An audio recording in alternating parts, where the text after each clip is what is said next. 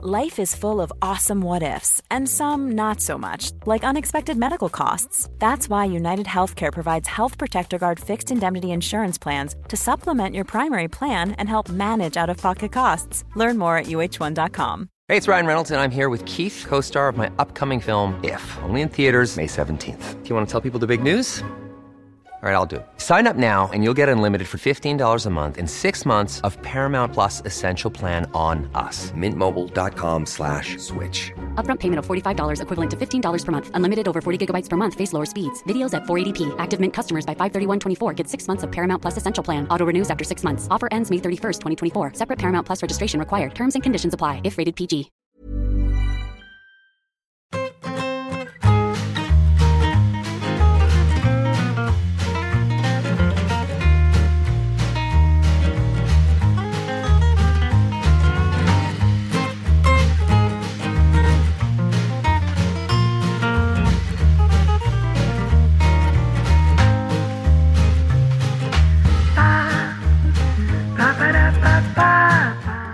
Mí, pues el fichajazo, evidentemente, de Arda Guller, ¿no? Jugador estábamos todos enamoradísimos.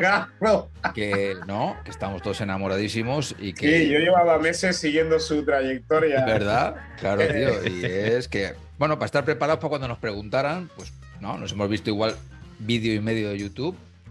Tío filigranero absurdo y bueno, pues eh, fenomenal, ¿no? Todo fenomenal.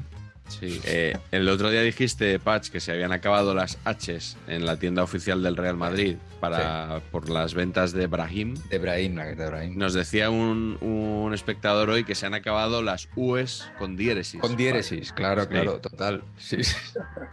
Hay mucha demanda. Bueno, una muy buena, no sé si la habéis visto. eh, y si no, eh, animo a la gente, si no lo ha visto todavía, que lo, que le- que lo busque. A Cerezo presentando al central turco. Al vikingo ese. Hostia, lo acabo de ver, digo, Es ¿qué es eso? no sé cómo lo ha pronunciado, tío. Ha sido eh, glorioso, pero no te lo sé reproducir. Pero Un gloria. de o sea, discoteca gloria. ese, ¿eh? Gloria. Este es el Sí. padre de Savage. Sí, sí, sí. Soyuncu. Sí, sí, pero que es que no sé lo que ha hecho. O sea, ha sido increíble. Hay que recordar que Cerezo presentó a Gronkiaer como Gronhacker. Pues Bueno. algo así. Algo así. Espérate, que, que Roberto Gómez presentó a Aitana Bonmatí. Aitana Bonatí, ¿no? Bon- Bonatti. Bonatti. Bonatti. Bonatti. Joder. ¿Y, y esta, quién, vergüenza. esta quién es? Debía pensar el tío. Bueno, pero hay una una persona de este programa que, que no le pareció tan mal ese acto porque se llevó un regalo. ¿No es así? Miguel Gutiérrez. Uh, Pues así es. eh, estáis hablando de, de la gala de Radio Marca previa al Mundial Femenino para despedir a las jugadoras de Jorge Vilda y al propio Jorge Vilda, que presentaron eh, Roberto Gómez y Natalia Freire en el Salón Luis Aragonés de la Ciudad del Fútbol. Y a la salida, a los asistentes se nos eh, agasajó, se nos hizo entrega de una bolsa que contenía, entre otros productos, una Nancy de la selección. ¿What? Una muñeca Nancy, o sea, la Sí, Nancy sí. de toda la vida, pero con su equipación roja y azul. O sea, no es el pantalón de Luis Enrique, sino el, el pantalón oficial eh, de la selección española. Eh, Nancy patrocinaba la, la gala y entonces uno de los regalos fue la, la Nancy selección. O sea, las muñecas Nancy se han vuelto a renacer. Ya ni en Navidad hacían anuncios, creo. Bueno, no sé, no tengo televisión. Yo creo que han- han- en este mes, película de Barbie, eh, Nancy selección, o sea, estamos, solo falta que las barriguitas eh, se pongan un poco las pilas este verano, ¿no? Barriguitas, tío. Muy buen naming, barriguitas, ¿no te parece, Miguel? Sí, te serviría también para, para otro tipo de negocios, ¿no? Más de, a lo mejor, de hostelería o Sí, sí, sí. barriguitas. Correcto. Sí. Eh, Carleto, estás muy callado hoy. Una caspa lo de, lo de la presentación de la, de la selección española femenina, vamos. O sea, o sea, cuando hacen algo, solo tienen que pensar, esto lo haríamos con la selección española masculina y ya está. Sí. Se respondan a esa pregunta y decidan en consecuencia. O sea, tú es- no, tú no te imaginas a, yo que sé, a Roberto diciendo, Miquel Merino, un navarro. Hostia, es verdad que cada vez decía cosas. eso. Desde que iba diciendo un poco la divisa, ¿no? La, la- la procedencia de cada una. Claro. Yo, yo creo que, que- No, que eso lo decía Roberto Gómez, ¿no? Yo, yo creo que era, no tengo mucha información de ellas, la única información que tengo es dónde han nacido y Dorsal. lo voy soltando como coletilla. Sí, sí. Dorsal la y- y, opción- nacimiento. La Sí, opción Joaquín de- dice, la finta y el sprint, Joaquín. La, Aitana Bonmatí, eh, eh, Barcelona, o donde sea. Pero La eso hubiera molado, de- Jacinto, tío. Buah. Rimas La de Roberto Gómez. Buah. la opción A, estudiarse lo que iba a presentar, o B, decir, no, no, esto no es lo mío. O sea, ¿no? ante eso siempre la, está la C de, venga, que yo, que yo tengo mucha gracia. Pero tú, ¿cuántas Olimpiadas has cubierto, Marañón? Para que puedas hablar así de Roberto Gómez. Tú Juegos a mí. olímpicos, por favor. Claro, o sea, ¿cuán- ¿cuántas Olimpiadas, repito, ¿Cuántos eh, mundiales? has cubierto? Claro. ¿Tú, tú cuántas noticias has dado? ¿Cuántas guardias has hecho tú, Claro. Carleto? Una, una cosa es cubrir Juegos Olímpicos y otra cosa es ir con la expedición. Exactamente. Ah, bueno. Exactamente. Eso eso es correcto también. Bueno, tendremos que ir preparando el especial Juegos Olímpicos para. ¿Eh, Patch? El Fútbol serial olímpico. fútbol en los Juegos Olímpicos. Ya, porque el año no que viene hay Eurocopa No me des estos sustos. y hay tío, Juegos Olímpicos. Hay las dos cosas. Yo sí propongo los martes especial Eurocopa, los jueves especial fútbol olímpico. Sí, sí. ¿Y, el, y la día de hoy para cuándo sería? No, en a día de hoy ya No, lo- para, en a día de hoy puede parar. no lo cargamos, ¿no? No, para, tiene un- mientras hay eventos importantes, Bueno, tendremos que analizarlo. Eh, eso será ya en la tercera temporada de Saber Empatar, porque hoy cerramos la segunda. En el caso de que la haya. Ya hemos renovado con, Bueno, con- por una tercera temporada. Eh, nuestros guionistas no están en huelga como los de los de Hollywood. Sí, Y- los de Netflix también están siempre en huelga, pero yo veo que siempre se están poniendo series nuevas, la madre que los parió.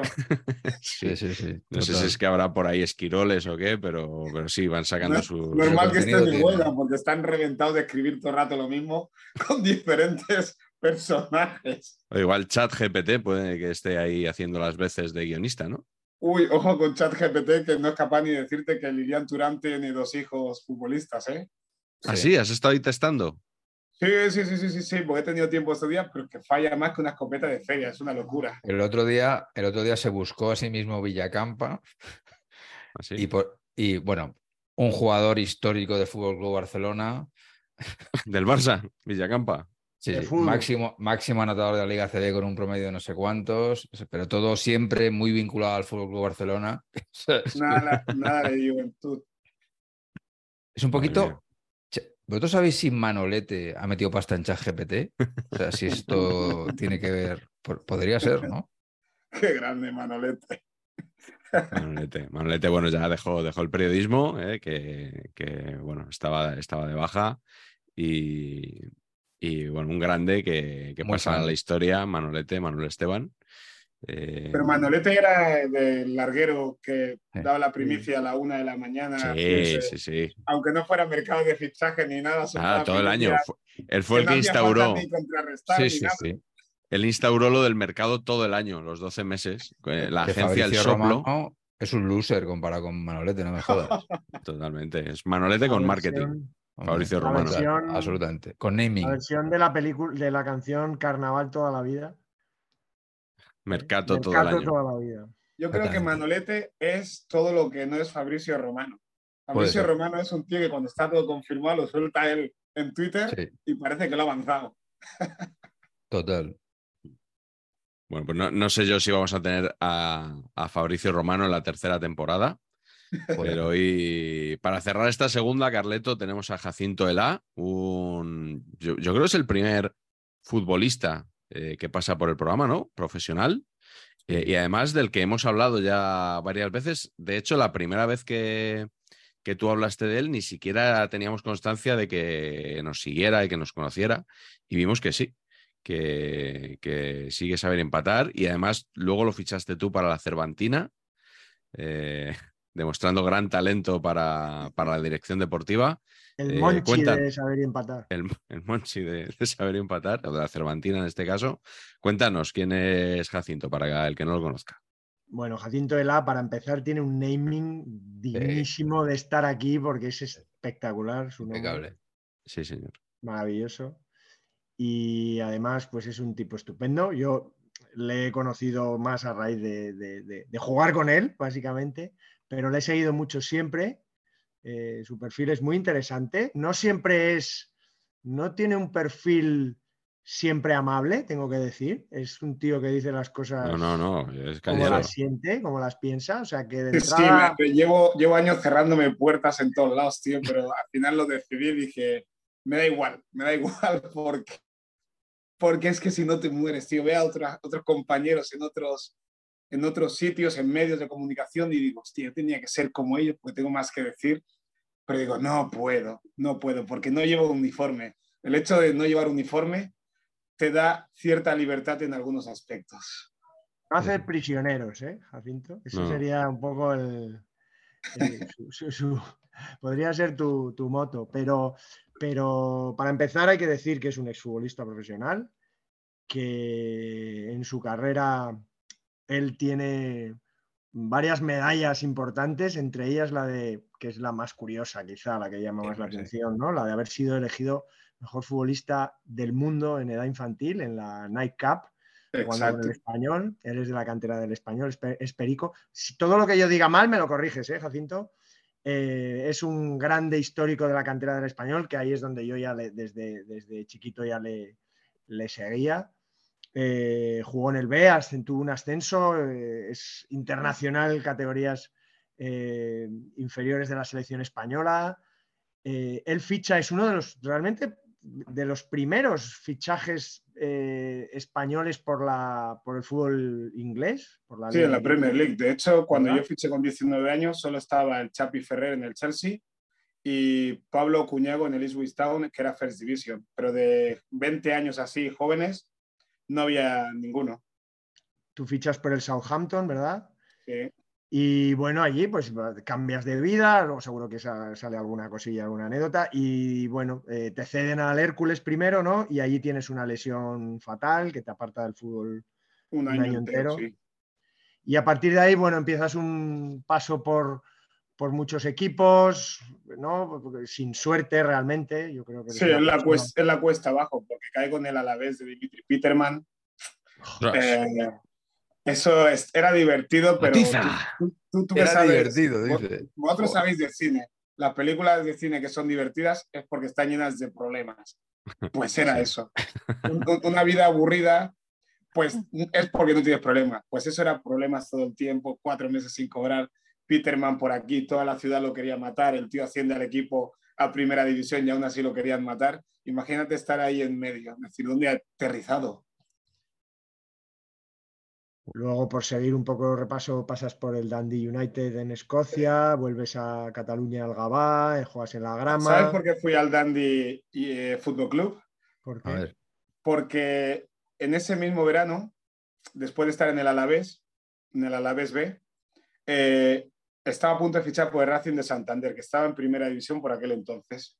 Entonces fui a hacer la- el reconocimiento médico, todo muy bien por la mañana, hicimos reconocimiento, nos fuimos a comer con algunos directivos y por la tarde llaman y me dicen que, que mi rodilla todavía está lesionada. Había pasado un año y medio, dos años desde que me dieron el alta. Y yo dije que era imposible. Entonces llamaron al doctor Cubat, que era quien me había operado, dijo que esa rodilla estaba bien. Ellos decían que no se la podían jugar. Y le dije a mi representante, oye, busca cualquier cosa en el extranjero, cualquier cosa, porque creo que en España todo el mundo va a decir que tengo la rodilla rota. Claro. Y entonces lo que me salió fue una prueba en el Watford. Eh, estuve una semana. El Watford estaba en primera división, en la First Division, que era la segunda, y ese año ascendieron. Hice una semana de prueba, pero los tres días estaba ahí en el Hotel Hilton y ya le dije a Ashley Young, Ashley Young, el extremo derecho que estaba ahí, Sí. que era que me venía a buscar para ir a entrenar, y dije, no vengas a buscarme porque estoy entrenando y aquí no me está viendo nadie. Entrenaba con el primer equipo por la mañana y por la tarde con el juvenil. Yo tenía 22 años. Digo, ¿qué voy a hacer entrenando con juveniles? Creo que estoy probando por compromiso. Y mi representante dijo, bueno, tranquilo, que te vas el sábado a Escocia, que tienes una prueba que te puede salir bien con el Dundee Football Club. Y entonces fui para allá Y a los tres días me dijeron que me quedaba y me hicieron un contrato de dos años. Pero tal como firmaba, llamé a mi representante y le dije, tío, aquí no voy a estar dos años porque esto es Sarajevo. La ciudad era Sarajevo, parecía que había pasado una guerra por ahí. Y duré cinco meses ahí, porque cuando tú deseas que, que te pase algo malo, te puede pasar, tío. Y me pasó. Qué historias, tío. Sí, luego ya fue volver a España, segunda B, tercera, y con 26 años, cuando ya no me dolía nada y ya no estaba ganando una gran pasta, dije, hey, creo que toca trabajar como todas las personas. Ni año sabático ni nada. Empecé a tirar currículums, a apuntarme a todas las ofertas de trabajo. Me cogieron como tripulante de trenes de largo recorrido y dije, esta es la mía. Dejo de jugar a fútbol y me puse a trabajar. Y la gente me dice, ¿cómo, cómo pudiste tomar esa decisión?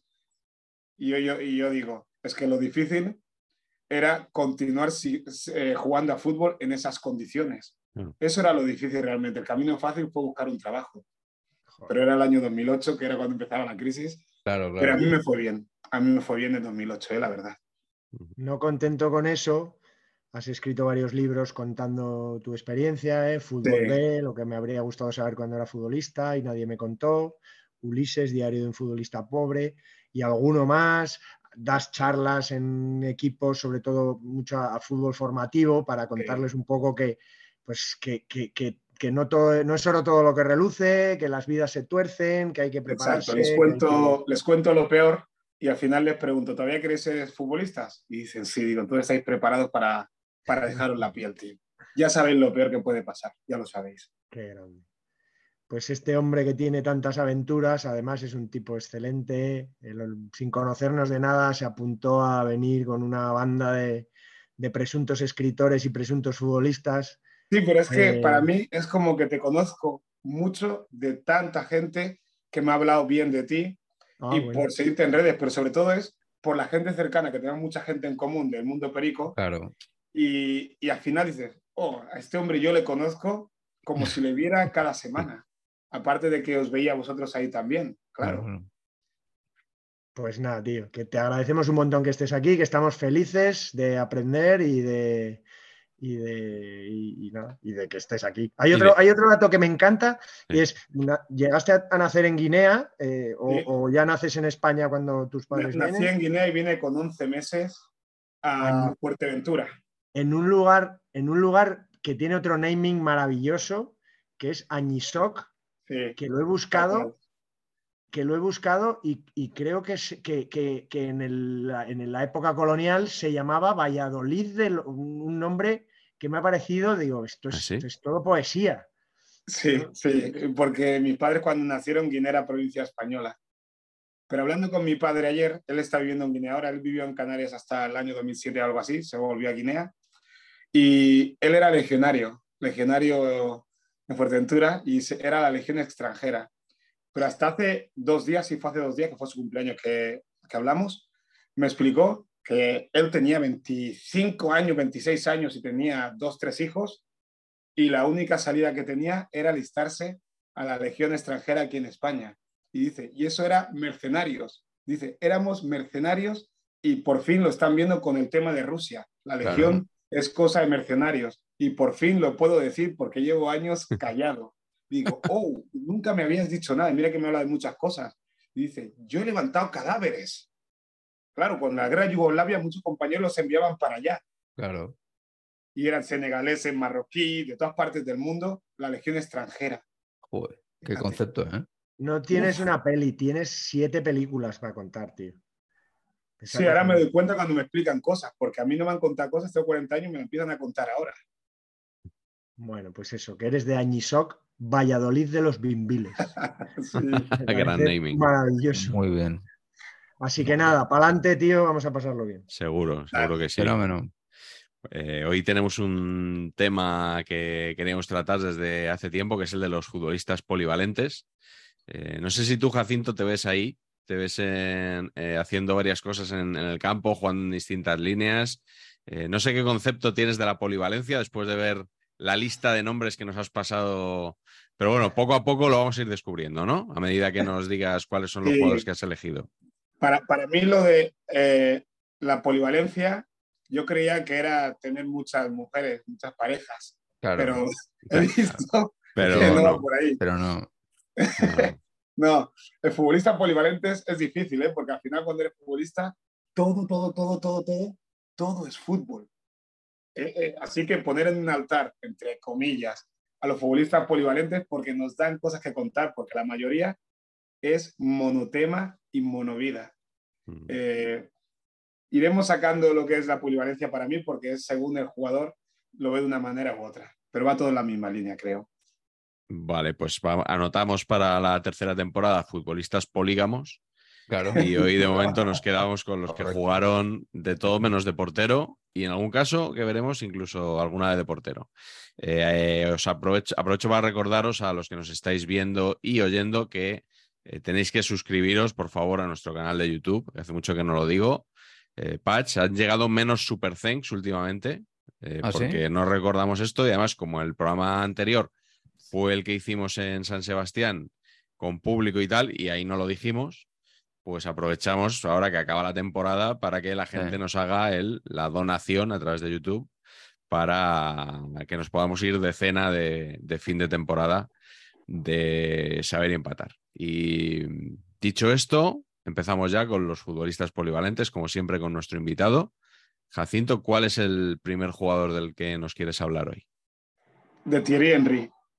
De Thierry Henry porque es el jugador que más me ha llenado. Tuve otros ídolos antes de llegar a él, que fueron, bueno, voy con Thierry Henry directamente porque en Inglaterra, como no jugaba nunca, eh, los fines de semana, ver jugar al Arsenal para mí era un respiro, un alivio. Ese Arsenal 2001, 2002, 2003, 2004, 2005 Ujú. era un alivio porque yo llegué a un fútbol inglés que era bastante rocoso todavía. En, eh, eh, en el equipo estaba Matt Letizier. De hecho, yo me sentaba junto a él. Pero Matt Letizier estaba en su último año de carrera cuando yo llegué ahí. Y era el jugador más técnico que había en el equipo, el que más jugaba. Pero los que jugaban era James Beattie, que era un delantero alto, que le prefería el balón a la cabeza para peinarla. Uwe Rosler, también el alemán, que estuvo unos meses y luego marchó y eran ese tipo de jugadores que le gustaba jugar en largo. Pero veías el Arsenal y jugaban a otra cosa. No era fútbol inglés de dos toques y a la olla. Entonces yo, yo soñaba con que se pusiera de moda, como se ha puesto después con Guardiola, el juego de más de toque, porque de alguna manera pensaba que me beneficiaba. Y Henry era para mí, eh, bueno, Henry, Pires, toda esta gente eran los máximos referentes a lo que yo quería aspirar. Y lo que más me llamó la atención de Henry era su capacidad de goleador, asistidor y líder. Eso lo vi de una manera tan clara porque la temporada 2003-2004, si no me equivoco, 2002-2003, metió 32 goles y 23 asistencias, algo así. Una barbaridad, que alguno lo vería, uno de ahora diría, no, ese solo metía goles. No, no, no. Era todo lo que hacía. Era cómo contagiaba al equipo a ganar los partidos, levantaba siempre la barbilla, se mostraba arrogante, pero al mismo tiempo se mostraba muy cariñoso. Solo hay que ver cómo se abrazaba con Reyes cada vez que celebraba un gol. No eran abrazos así efusivos ni nada, eran abrazos así, como si estuviera abrazando a un niño pequeño sin querer hacerle daño. Pam, pam, pam. Pero ¿por qué digo que es polivalente Henry? Porque cuando ha dejado el fútbol, eh, hemos descubierto a un comentarista, un entretenedor de lujo. Así Me es, encanta bueno. cómo habla del bueno. fútbol, cómo explica y cómo está después los postpartidos. Creo que es algo muy, muy, muy fresco. Tiene un flow acojonante. y de Acojonante. un nivel muy alto, ¿eh? ¿A que sí? Y Sí, encima sí. tiene ese toque para entretener al mismo tiempo. Es, es un figura y además la dirección de arte, el porte que tiene, ¿sabes? El cómo, cómo hace las cositas y cómo te enamora. Es un fenómeno fuera, ¿eh? Muy Podemos bueno. decir, Patch, que es el Gerard López inglés, eh, o en este caso Muy francés, posiblemente, de la muy posiblemente. Lo que no sé es si llama a los otros relatores por su nombre. ¿Sabes? Ajá. Si está, está en todos lados diciendo John. eh, That's efectivamente". right, John. Exacto. No sé si está en esa. Pero sí, sí. Misma calidad. Es bueno, ¿no? Sí. Henry, uno para la lista de, de los jugadores que fueron a Italia y no triunfaron y cuando salieron de allí se vio lo buenos que eran, ¿no? Sí. Porque yo creo que hay mucha gente que no, no lo sabe o no lo recuerda, que Henry pasó por la Juve con más la pena que gloria. De muy chaval, sí. un Exacto, poco- tendría 19, 20 años. Sí, sí. Era muy joven. Sí, muy joven al salir del Mónaco. con Trezeguet. Eh. ¿Llegaron a coincidir o no? No lo sé. En la Juve, Pues, no- pues no lo sé. No lo sé. No lo sé. Yo fíjate. puede que sí. Eh, Bergkamp, Laudrup. O sea, se me Mm. ocurren varios que pasaron por Sí, Italia en- de jóvenes y, y no rompieron en lo que luego se vio que eran, ¿no? Claro, cuando el fútbol italiano era otra cosa, sino que Sí, le pregunté a. Marco Van Basten, que tenía, bueno, ya venía con los tobillos cascados, pero en Italia mucho más. En Sí. su libro Frágil, ah, si alguno lo ha leído, cuenta cómo habían semanas que no entrenaba y solo jugaba, pero no porque quisiera jugar, sino porque le pedían, vale, no entrenes, pero juega al partido, porque tenía los tobillos destrozados, pero con 26, 25 años. Y se joven. retiró con, con 30, me parece, ¿no? Se retiró Con jovencísimo 29, también. 30 años, sí, pero sufriendo desde los 22 a los 23, ¿eh? Sí. Y aún así tres balones de oro. Sí, sí, no. Y jugador increíble de eso, eh, que también podía haber sido polivalente porque me contaban que, que, es- que a veces en los en- entrenamientos que bajaba a jugar de organizador y que era el mejor de todos. O sea que Sí, debía ser, bueno, supongo que no era tan peligroso como un ataque, pero más peligroso es cuando se ha, ha dejado de entrenar y ha intentado meter reglas en el fútbol, que madre mía, vaya ocurrencias que tenía, pero poco a poco se van implantando sus ocurrencias como querían quitar el fuera de juego, tío. Pues casi lo han quitado. Ah, Con sí, nuevas con la cosa esa. que quieren poner, ya me dirás tú cómo hacen en partidos aficionados para decir que están en la misma línea, el adelantado y el Claro, defensa. claro. ¿Cómo hacen eso? Va a ser un Cristo. yo Eh, es que Estaban creo... probando también estos últimos años el fuera de juego solo a partir del área, ¿eh? En algunos torneos iban probando cosas en Como fútbol torneos. 7. Sí, algo van así. probando. Uh, Sí, es En torneos de estos sub 15, no sé qué, van probando cosas y prolongar la línea del área, ¿no? Hasta la banda, Claro, claro. la frontal. To- Todo eso está muy bien para que los Ronaldo, los Messi de turno luego metan mil goles en toda su carrera y te Mm. vendrá uno que jugó en los 90 y dirá, a ver, yo metí goles, pero no habían tantas facilidades, tío. Cuanto menos se toque, yo creo que estamos todos de acuerdo, ¿no? Totalmente, Mejor totalmente. tocarlo justo. Pacheco, ¿cuál es tu primer jugador de hoy? Por cierto, no, al César lo que es del César, el, el concepto polivalencia de Thierry Henry, bastante bien defendido. ¿eh? Hombre, no Bastante bien defendido. no esperábamos. ¿no? Esperábamos otra cosa, no sé dónde está. Dale, Pach, ¿con quién empiezas tú? Yo voy a ir por polivalentes raros porque, pues voy a empezar por el presidente del, del equipo favorito de Marañón, por Delphi Jelly, ¿no? que Mi segundo equipo favorito. El equipo, equipo. el equipo ¿cómo, cómo es el, el Girona? Eh, el, el babazorrismo del Girona, ¿cuál es? No, ¿Tiene? yo creo que. O sea, tiene que tener. O sea, Gironi. en MediaPro tienen que tener una tablilla con. Claro, Claro, no dicen gerundense es demasiado. el equipo casi. pero, pero no, Gironi. pero un apodo no lo, no, no- vamos, No igual tiene, lo tiene, no lo sé. Bueno, Bueno, sigamos. total, que nuestro amigo Delphi Jelly, eh, Delphi Jelly jugaba de delantero centro en el Barça B, Mm, mis queridos amigos. sí. Alguna vez lo, lo habéis contado. Yo no lo sabía esto. Era el delantero centro del Barça B y el, el, el extremo derecho era Pinilla, por ejemplo. Es esa generación. Antonio Pinilla. Guardaballas por delante de Busquets padre. Don, me quito el sombrero, no me levanto porque voy en pantalón corto y no me gusta un poquito, ¿sabes? Enseñarme. Don Jesús Mariano Angoy. Don Jesús Mariano. Grande, grandísimo. Gloria- ahí, grande. Gloria del fútbol y, de- y del fútbol americano, como bien saben. Buen lanzador. Yernator pre, pre El Preyernator, efectivamente. Y, Un crack, y- ¿eh? Es súper majo, ¿eh? total, ah, sí, no lo, sí, Sí. tiene, qué guay. Mañico y es muy majo. Pues aquí el señor Jelly le ficha al señor Floro cuando sube el Albacete primera, el Mechanic Cheese, ¿no? Y, y de repente yo empiezo a ver alineaciones y veo que este Jelly, que yo había oído que era el delantero centro del Barça B, pues que, que- que estaba jugando atrás. Y dije, ya está, el Jelly este debe ser el típico delantero centro tanque que lo ponen de central, ¿no? El típico cambio Loren Juarros, este tipo de cosas, ¿no? Y, y- y todo bien, ¿no? Pero claro, claro, luego de repente no, era lateral derecho, hostia, y el cambio, ser delantero centro lateral derecho es extrañísimo. Mm. Muy extraño, muy Sí. extraño. Y la verdad es que fisiológicamente sí daba, era el típico, el, el lateral derecho que le gusta a nuestro amigo Javier Ocaña, el lateral derecho alto, Alto, sí, sí. lateral de un A lo 82, Panucci. claro, delgado, con zancada, eh, que, ¿sabes? Que, que, defender, pues defendía lo justo, pero para, para el sistema de Floro, que, está, que había muchas ayudas, pues, pues le funcionaba. Pero, hostia, yo, eh, estas cosas que, que, yo tiendo a encasillar a los jugadores, me flipaba eso, que, que Floro hubiera dicho, no, no, tú metías muchos goles, pero tú eres lateral derecho. A mí eso, o sea, ¿no? Y que, que te destroza la carrera o te la hace, o te hace internacional como le hizo, claro. ¿No? Y de repente yo, luego tengo hago una teoría, una teoría junto a un entrenador que hablamos mucho, es que cualquiera que sea diestro puede jugar de lateral derecho. Los entrenadores cuando no saben dónde poner a uno, sí. No lo quieren quitar del once titular, sí. le encuentran ubicación en el lateral derecho. Lateral derecho. La teoría... como delantero está bien, pero no tanto, tengo otro mejor, pero tú tienes que jugar lateral derecho. Sí, está bien eh, converge un poco, Carleto, con tu teoría de que el lateral derecho es el puesto más bajo del fútbol.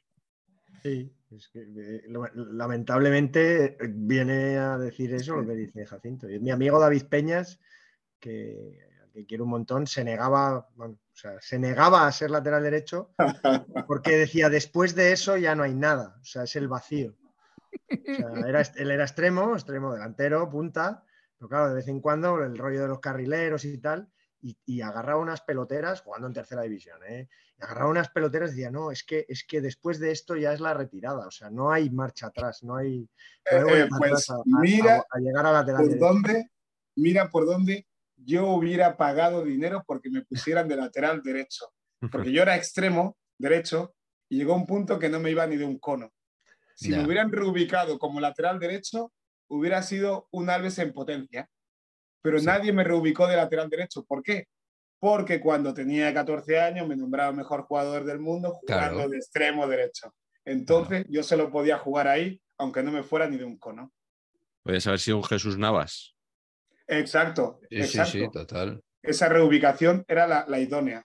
Pero nadie se atreve a hacerlo. ¿Quién daba un duro por Jesús Navas de lateral derecho? Yo no, tío. Yo desde luego no. A jugar y, ahí, y es increíble, ¿eh? Como si es un tío que pesa 63 kilos. Claro, tío, es eso. Claro. También te digo, Jacinto, el que no hubieras pasado por el lateral derecho te ha permitido jugar de 9 en la, en la Cervantina. En la Cervantina, claro. Porque si hubieras tenido una carrera de lateral derecho, en la Cervantina habrías jugado de lateral derecho. De lateral derecho, claro. O sea que unas cosas. ¿eh? Las cosas que entran por las que salen. Así es. Venga, Carleto, ¿cuál es tu primer jugador?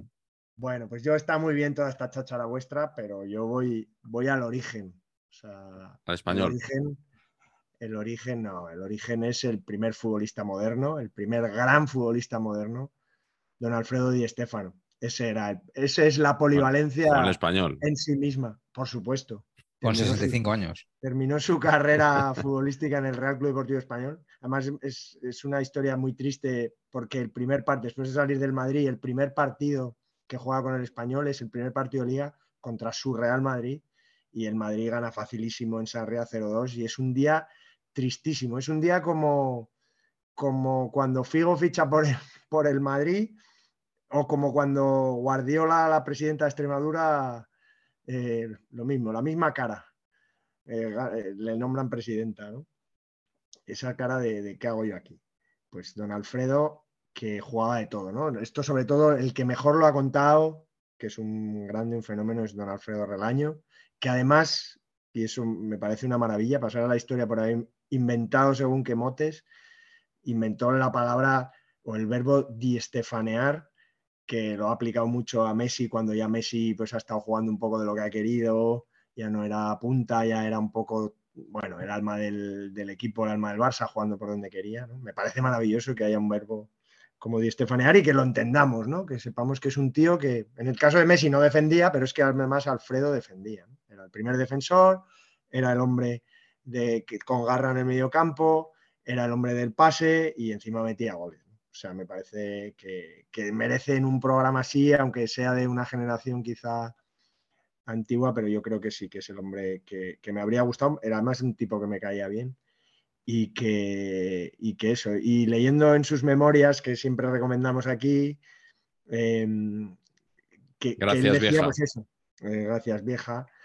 Eh, él siempre dice eso, ¿no? Que vino y él había jugado de, al principio de delantero en River y luego en, Colombia, pero bueno, empezó a jugar de otras cosas, ¿no? Y encima como en Argentina sabéis que, bueno, el mediocentro es el, el centro Haas, el delantero centro es el centro Fobal, y dice que el tío llegó aquí y decía, no, usted juega de ariete, y él jamás en su vida había oído lo que era ariete, no sabía, y dice, bueno, pues una cosa más. ¿no? Así que el tío que jugó de, de casi todo, cuando creo que era un partido en, dicen que era un partido del Madrid en, en, Belgrado contra la Estrella Roja, la primera Copa de Europa que estuvieron a punto de remontarles, que jugaron con nieve y hielo y tal, que se ponía de lateral, que daba igual. O sea que, que un crack Don Alfredo quizá es un poco eh, una figura muy antigua, pero me parece que tenía que estar aquí esta noche. Sí, hombre, claro que sí, desde luego. Nada que objetar, ¿no? Nadie.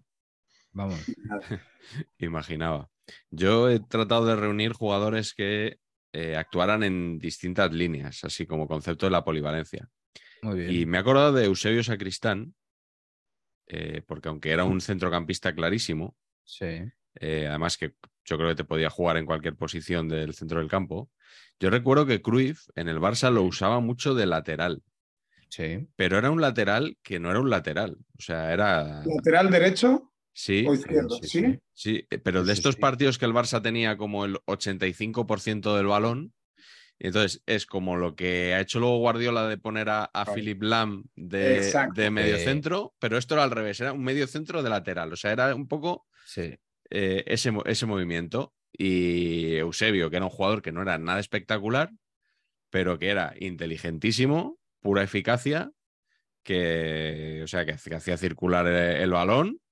Y, o sea, es que era, era una maravilla verle, de lo, Lo que sencillo hacía, que lo que era hacía eso. el Madrid también con Alaba, que lo ha jugado de lateral y se mete, se mete para el centro. Sí, Guardiola, Guardiola también lo hizo en el, en el Bayern, aquello. Eh, y sobre todo de Eusebio, me flipa una cosa, que es que él es de, de Valladolid, pero no de Valladolid de Guinea, de, sino de, de un pueblecito que se llama La Seca. La seca. La Seca, que tiene dos internacionales españoles. Hombre. Fonseca. Él ¿eh? y Goyo Fonseca, Goyo. de la misma época, de los años 90. Se llevan un año, ¿eh? Se llevan un año, tío. Es que tú imagínate cómo tenía que ser eso, tío. Claro, es que eso me alucina, porque he mirado los palacios, ¿no? Que hablábamos de Navas, el otro día Sí. coincidieron en la selección. Navas, Gaby y Fabián. Pero es que los palacios tiene 35.000 habitantes, si Wikipedia no me engaña. Sí. Arguineguín, Hombre, ¿no? Valerón, Silva, 5.000 habitantes. Pero es que la seca tiene 1.000 habitantes. mil habitantes, tío. Según- y te salen insisto, dos según Wikipedia, 1.100. Eh, y salen dos internacionales españoles a la vez. O sea, Es tremendo eso. Solo por eso, Goyo, Goyo internacional jugando en el español. Sí, señor, y primer goleador de la era Clemente, que ya lo hemos contado aquí alguna vez, eh, Sí. con gol a Inglaterra. Échale un vistazo a ese, a ese estudio tuyo que tienes que eso. Olite, que tiene 3.000 habitantes, también tiene un ratio muy alto de futbolistas profesionales, no internacionales, Así. pero profesionales, sí, sí. Tiene por lo menos 7, 8 con, con 3.000 habitantes. Bueno, pues nada, vamos con la segunda ronda. Jacinto, ¿qué, a ver, ¿qué, qué concepto de la polivalencia nos quieres explicar ahora? George Weah, otro de mis ídolos, otro negro. tú. Porque te vale como presidente y como futbolista, ¿o qué? Exacto, exacto. Y, co- y como padre de jugador, claro. eso Y tiene como padre más. Pero es que cuando él estaba en el Milán, eh, yo tendría año 96, que ganó el Balón de Oro, yo tenía 14 años. Yo empezaba ya a aficionarme mucho por el fútbol. Ya estaba jugando, pero empezaba a destacar en categorías inferiores del español, pero no tenía referentes. No tenía un referente para decir, quiero ser como tal, quiero... Y apareció George Weah, porque al principio mi ídolo era Stoikov, pero Muy bien. estando en el español y como ejemplo no era lo No mejor porque casaba me eso. muchas amarillas por imitarle. Sí, sí, era, era ridículo, era ridículo. Era como un niño que, que no tuviera una familia detrás, tío, de tanto que protestaba. Pero escuché de George Weah que mientras estaba en el Milán eh, donaba, si no me equivoco, el 35% de su sueldo para labores humanitarias en Liberia. Y entonces yo pensé, wow, yo quiero ser futbolista para hacer eso. No sabía si en Guinea o en dónde, pero alguien que lo necesitara. Y para mí supuso un boom, una motivación, ver a alguien, a un africano, a un negro, destacar tanto en el mundo del fútbol, porque estaba Pelé, estaba Bedí Pelé, estaba no sé qué, pero eso no era nada, era divertido, era como cocha, era divertido, pero nadie lo respetaba. Hasta que George Weah ganó el balón de oro con esas dos, tres temporadas impecables en, en el Milán. Y ya con los años, cuando ya se retiró y se, y se metió en política, dije, wow, este tío va en serio. Pero Liberia había sido un país complicado, habían tenido guerras en los 90, si no me equivoco. Y, y meterse en ese mundillo, primero a través del deporte y luego ya políticamente, netamente, y, y ver que se hacía presidente, me dio a entender que su plan de vida no era el fútbol, sino mejorar Liberia. Y para un futbolista tener esa visión de país solo se puede ver en futbolistas africanos. El africano tiene un deber innato con su tierra.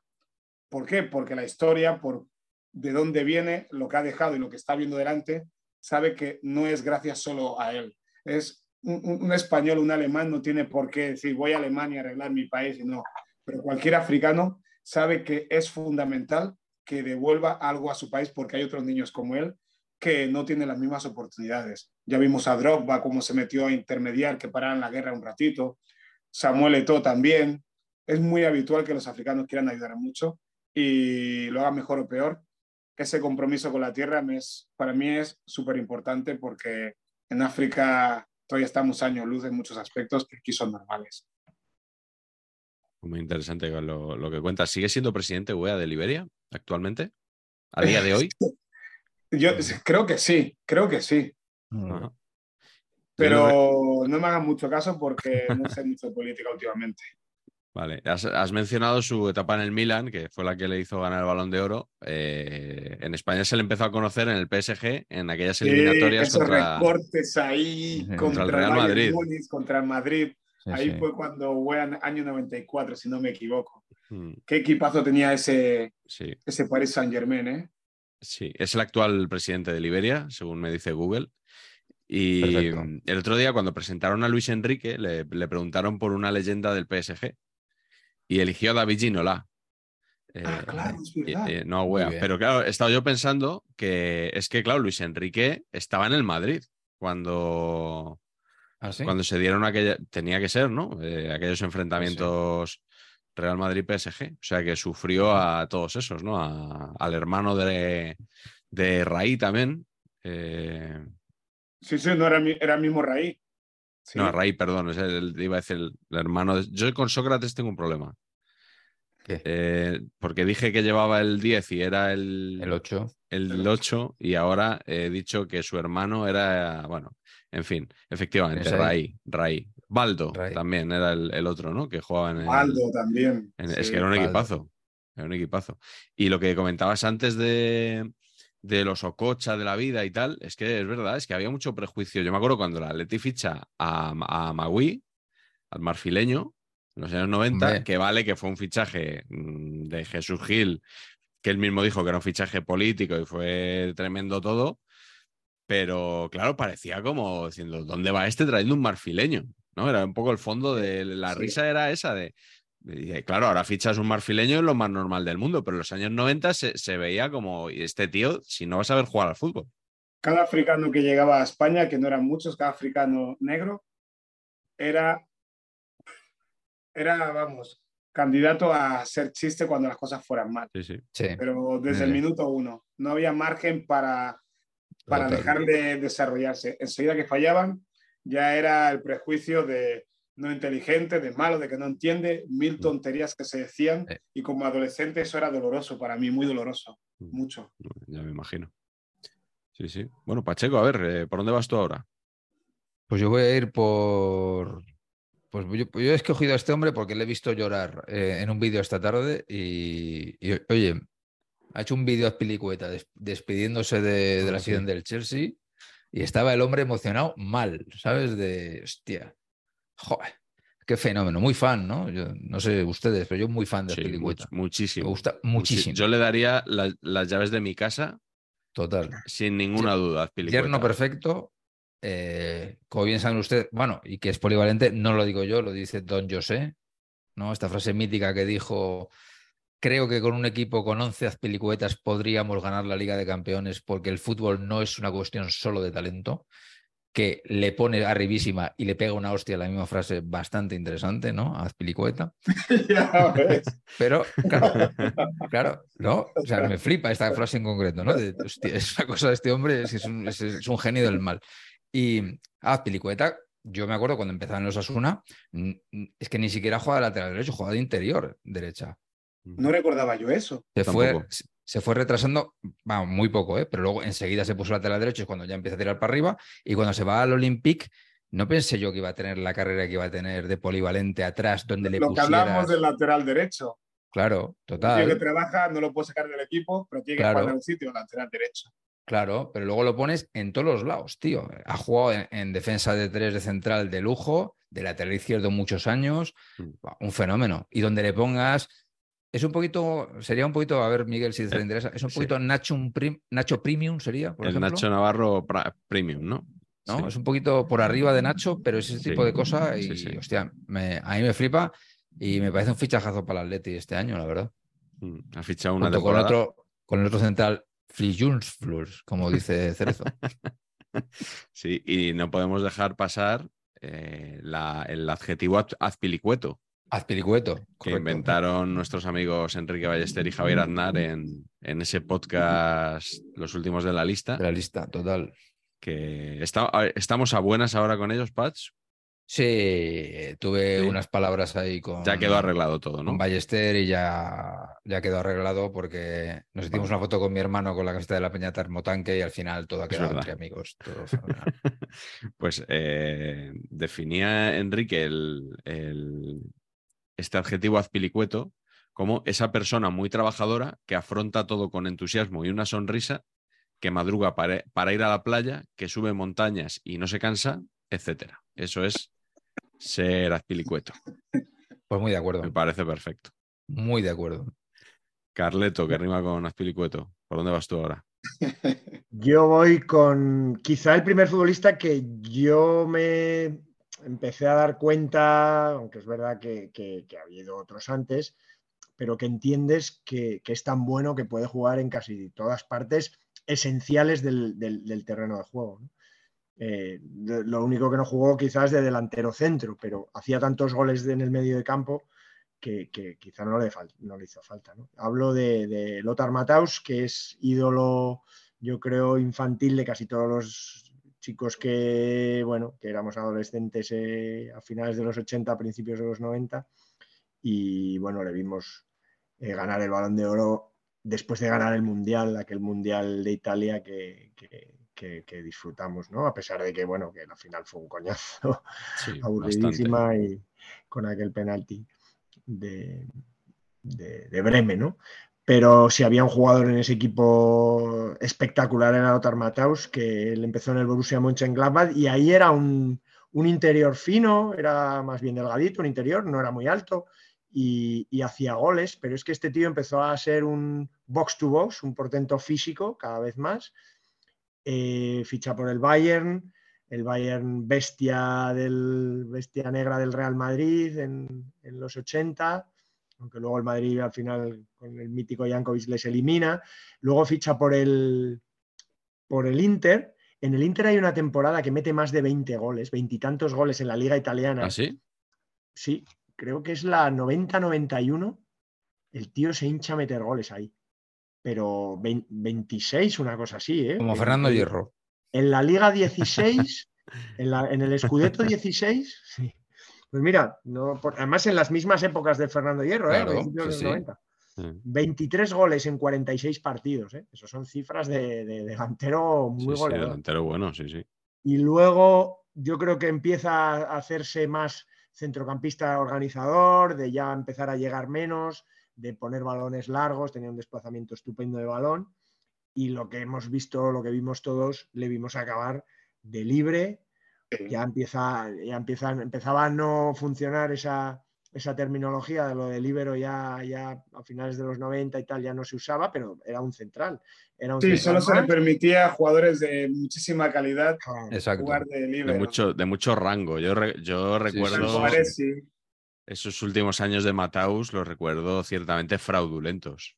Con el 10, ¿no? Seguía jugando con el 10. ahí ¿Y eso, tío? Sí, sí, el, el Mataus de libre en el, en el Bayern. O sea, me, me parecía casi casi Pues- jugar con 10, ¿eh?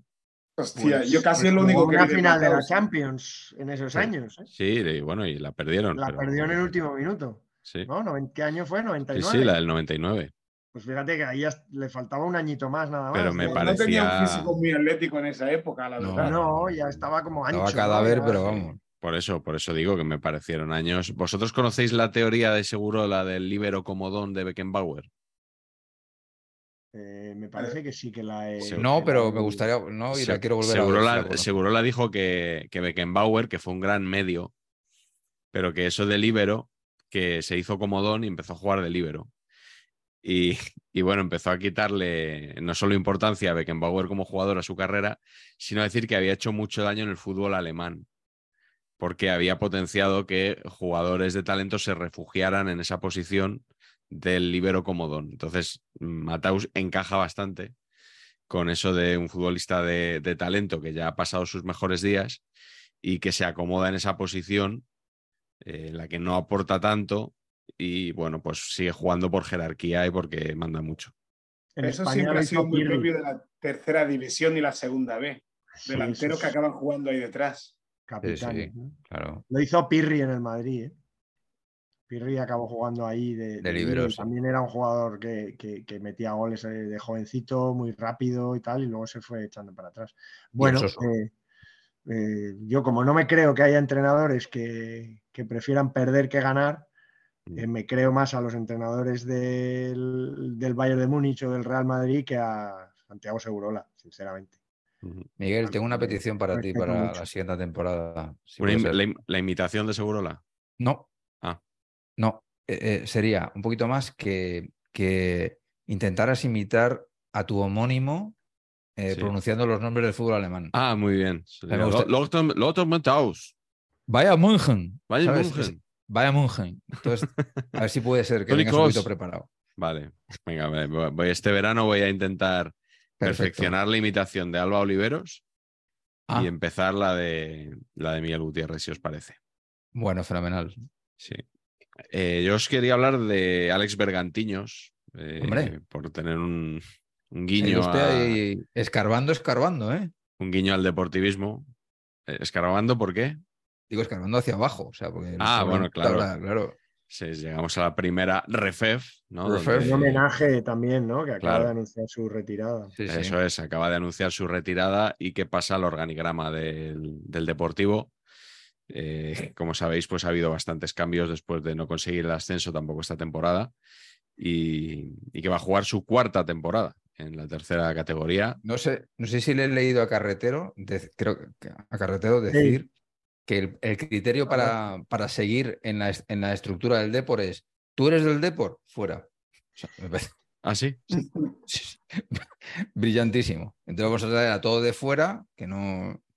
Hostia, Mm, es duro eso, ¿eh? mm. Bueno, pues Alex Bergantiños, yo creo que nadie puede dudar que es del No, Depor. bueno, A pesar de que tuvo ahí sus etapas en Jerez, en, en- en Gijón también. No sé, Carleto, qué recuerdo hay en Gijón me de. Bergantiños. Sí, sí, esa sí. temporada que jugó. Pero bueno, es, muy, es un jugador muy querido en, en La Coruña, eh, que ha jugado sobre todo de, bueno, del centro del campo, ¿no? Todos sabemos, pero que también cuando se le ha pedido que ha jugado de, de central, ha jugado de lateral y de portero. Jugó de portero también un día que expulsaron a Dani Aranzubía y ya había hecho el señor Oltra todos los cambios. hombre, Y se- en un partido contra el Levante se colocó los guantes y se puso bajo palos y encajó un gol de un campeón del mundo sub-20 que jugaba en el Levante por aquella época, que no, no os acordaréis quién es seguramente, porque todos le recordamos más como jugador de la Real Sociedad. Barquero. Barquero, exactamente. Joder. Barquero le, le marcó un gol a, a Alex Bergantiños. Eh, o sea que hasta de portero jugó, jugó este señor, que ha estado mil años en el Depor y, hombre, la verdad que lástima que no se haya podido despedir con un ascenso, ¿no? Sí. Que, que, bueno, lo- los del Castellón me dirán que no, pero los del Alcorcón, que son los Este que año, finalmente subieron. jugó- este año último jugó poco, yo creo. Ah, sí. Sí. Pero yo muy a favor de Bergantiños, aparte de, por, de que lo traigas aquí, porque Bergantiños tiene un, un dato 20 precioso. partidos esta temporada. Tiene un dato precioso, chicos. Ha marcado tres goles, eh, cuatro goles en primera división ¿Y cuántos al español? Y tres han sido al Fútbol Club Barcelona. Ah, Barcelona. yo no puedo más que ser, vamos, Presidente del club de fans de Bergantiños, ¿no? orgullosísimo de, de esto, ¿no? O sea, vamos, Sí, sí. elegir tan bien ¿no? a, quién meter gol, o sea, Sí. no está a la altura de gente, de gente grande. O sea, que, que feliz, sí. feliz. Creo que, no sé si fue el que eh, al Barça le metió un gol de, de- que parecía que se iban a salvar y tal. Me un gol en, en Riazor, que es el último año antes del descenso del Último. 17. que fue- fue- parecía que se iba a salvar el Depor gracias a esa victoria y luego nada. Y luego nada. Grande Bergantiños. Oye, grande lo de futbolistas que se han puesto de porteros, entre ellos mi progenitor, que, que ya lo hemos comentado aquí, así Sí. que no, Sí, sí. no incidimos. Sí, me recordaron a Arbeloa también de portero hace poco. ¿Ah, sí? No sé quién lo hizo. Sí. No, el- la cosa es que Bergantín, normalmente siempre eh, Jacinto ha sido, cuando echa- expulsaban a alguien, expulsaban al portero, ponían a un delantero, ¿no? Normalmente. Sí, Sí. claro. Porque era el que menos, ¿no? El que menos. El que menos parecía- iba a defender, claro. Claro. Porque no estás, Y- si te pone en la portería estás obligado a defender. Si en este caso Bergantín, bueno, claro, si vas ganando, ¿no? Eh, Mi padre, la cosa que el día que hizo eso contra Zaragoza, había metido él el gol. Ganaron 1-0 y había metido él el gol. Eso es bonito también, meter el gol de la victoria y luego jugar de portero 10 minutos y ganar. Debe ser raro eh, que te pongan de portero y de repente poder utilizar las manos es sentirse extraño. Mm. Eh, Porque el luego- portero no es uno más, es algo raro. Un tío que puede tocar la pelota con las manos ahí. Y estoy de delantero y ahora puedo tocarlo con las manos. Yo creo que incluso dudan si cogerla con las manos muchas veces. Por eso Sí. les chutan una falta y que la pueden parar. Y entre que dudan no dudan, les entra así medio llorando, como si fueran gente sin coordinación. Sí que pasa, sí. ¿Con quién vas ahora tú, Jacinto? el futbolista más polivalente de, de la historia moderna del fútbol. Historia mo- moderna, digo, los 90 hasta ahora, que es Yaya Touré. Yaya Touré. Eh, tiene, tenía un físico tan fuerte, un control de su cuerpo y una técnica tan depurada que podía jugar de central, de medio centro, de media punta y si hacía falta de delantero. Incluso por sus características hasta de lateral derecho. En el Barça no le pusieron de lateral derecho porque estaba Alves, pero Guardiola lo quería sacar del equipo para meter a Busquets y dijo, vale, tengo un medio centro que me va mejor para, para el juego del equipo, pero no te puedo sacar, te pongo de central. Y cuando ves los vídeos jugando la final de la Champions contra Manchester, ves a Touré tocando, tocando y echando el ancla y diciendo, sé que puedo ir para arriba, pero mi función es quedarme atrás. Y era desinhibirse del juego y dejar que jueguen los delante. Pero debía jugar con una represión que en el gol que le mete al Atleti de Bilbao la Copa del Rey se ve que se ha desatado. Sale por el medio, pum, pum, pum, pum, y mete por el área y hace así. Claro. ¿Y sabéis para quién es eso? Para el entrenador. No, no había muchas Buenísimo. dudas, ¿no? Buenísimo. sin duda. Pero pocos jugadores han podido rendir bueno. también en tantas posiciones y, y siendo defensa, incluso en ataque. Increíble lo de Touré. Increíble. Este comentario técnico de Jacinto está muy bien, pero a mí lo que se me está pasando por la cabeza es ¿Touré Yaya o Yaya Touré? Hombre, Ah, buena pregunta. qué gran Ah, pregunta, ¿eh? Diremos ya ya Touré pregunta. porque Ya, su ya. hermano se llama Colo Touré. Claro. ¿no? Colo. Sí, nadie dice Pero Colo Touré. Touré, no había Touré duda. Colo. Era Colo Touré. Eh, nadie dudaba con Colo, es verdad. Claro. Sí. Eh, Y, y- ¿os acordáis de el Colo Lusenhoff? Hombre. Porque Tenerife. hubo, había gente que, que ¿No se no coge sé- al Tenerife? Sí, Sí, argentino. sí, sí. eh, El Colorado. El Colorado, ¿no? Porque era pelirrojo. Es Ah, pelirrojo. claro, Colo. Sí, sí, Y había gente que yo no sé si es que es- no había visto nunca a Colo Touré que le decían el Colo Touré. El Igual Colo. que decían el Colo Lusenhoff. Bueno, debían ser catalanes, porque aquí decimos a todo el mundo Ah, el claro. no sé qué. Claro, El. Colo Touré. Sí, señor. Sí, sí.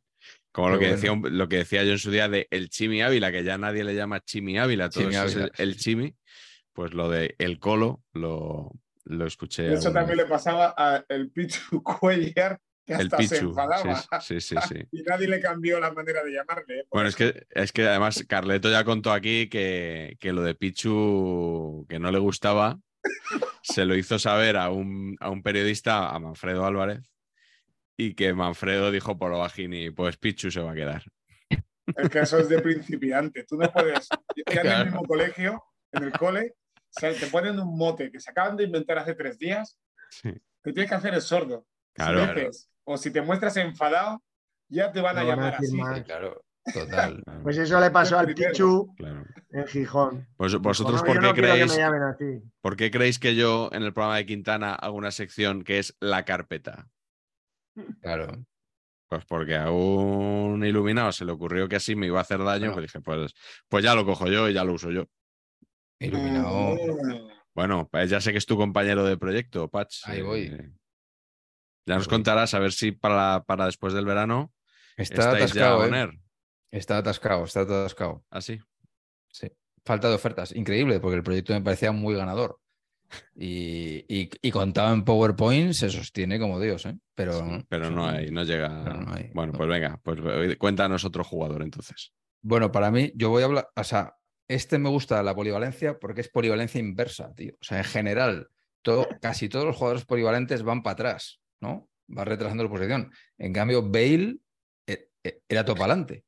Y yo no, es- o sea, me supera Sí, esto, ¿no? sí, O sea, sí, esto es, soy lateral izquierdo, soy fantástico.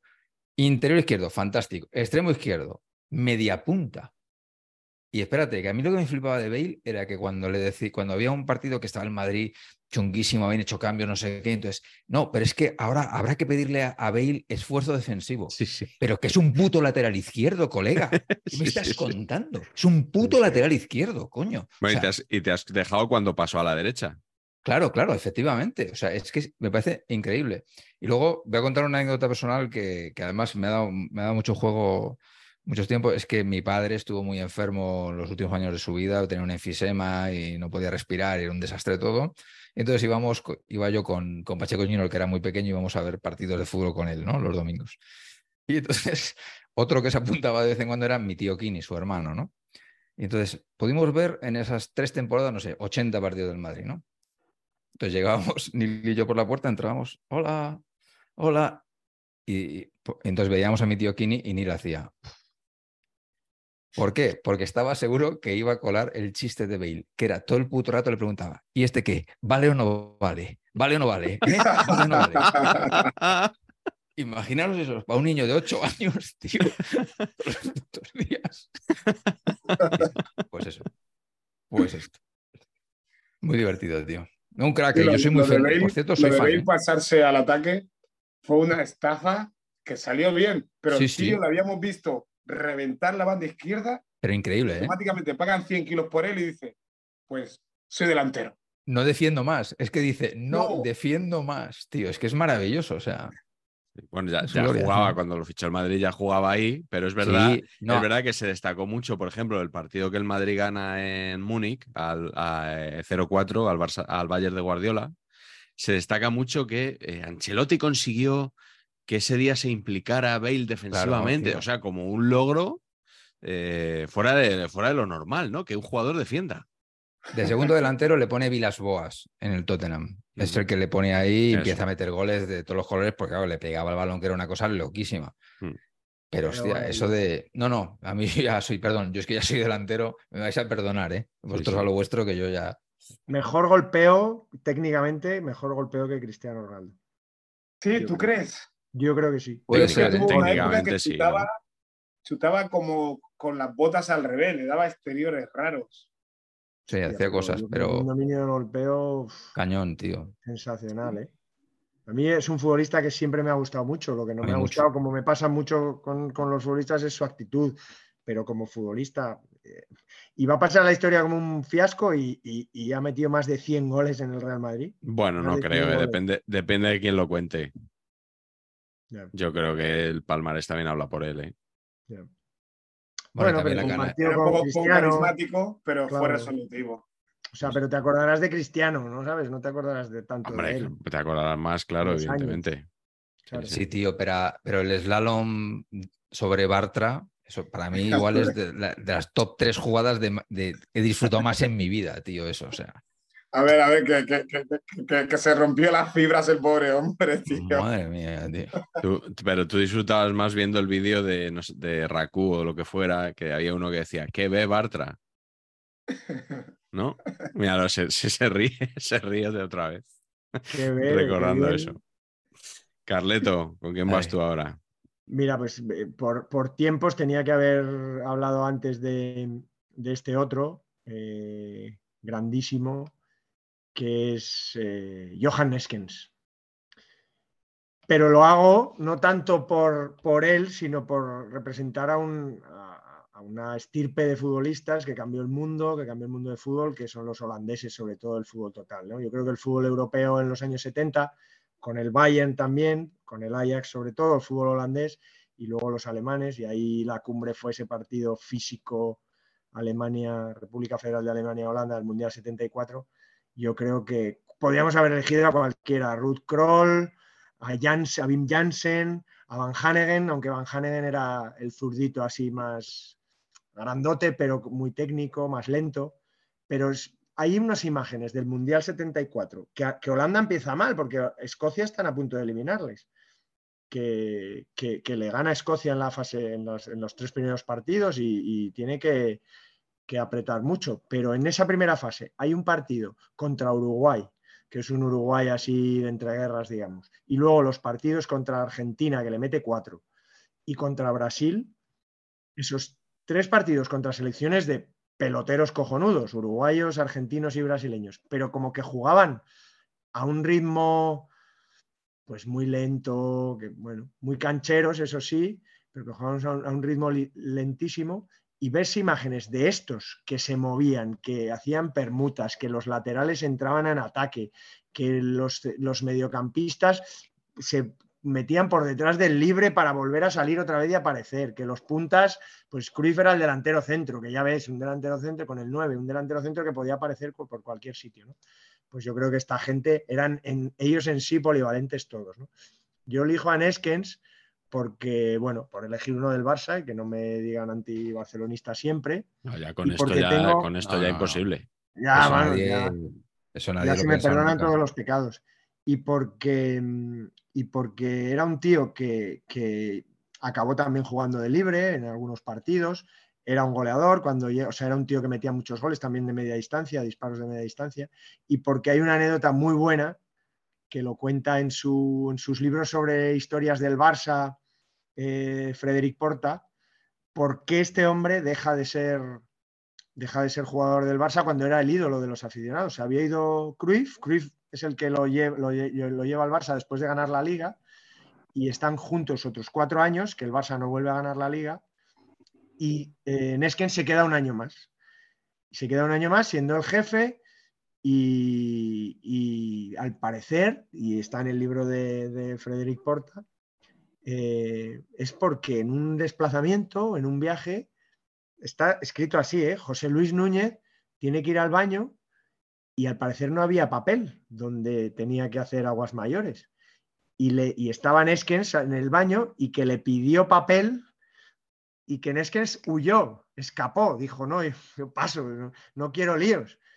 Y que, os lo juro que lo pone el libro, que por eso ya le cogió una ojeriza tremenda a Núñez, no le renovó, fue una no renovación absolutamente delirante.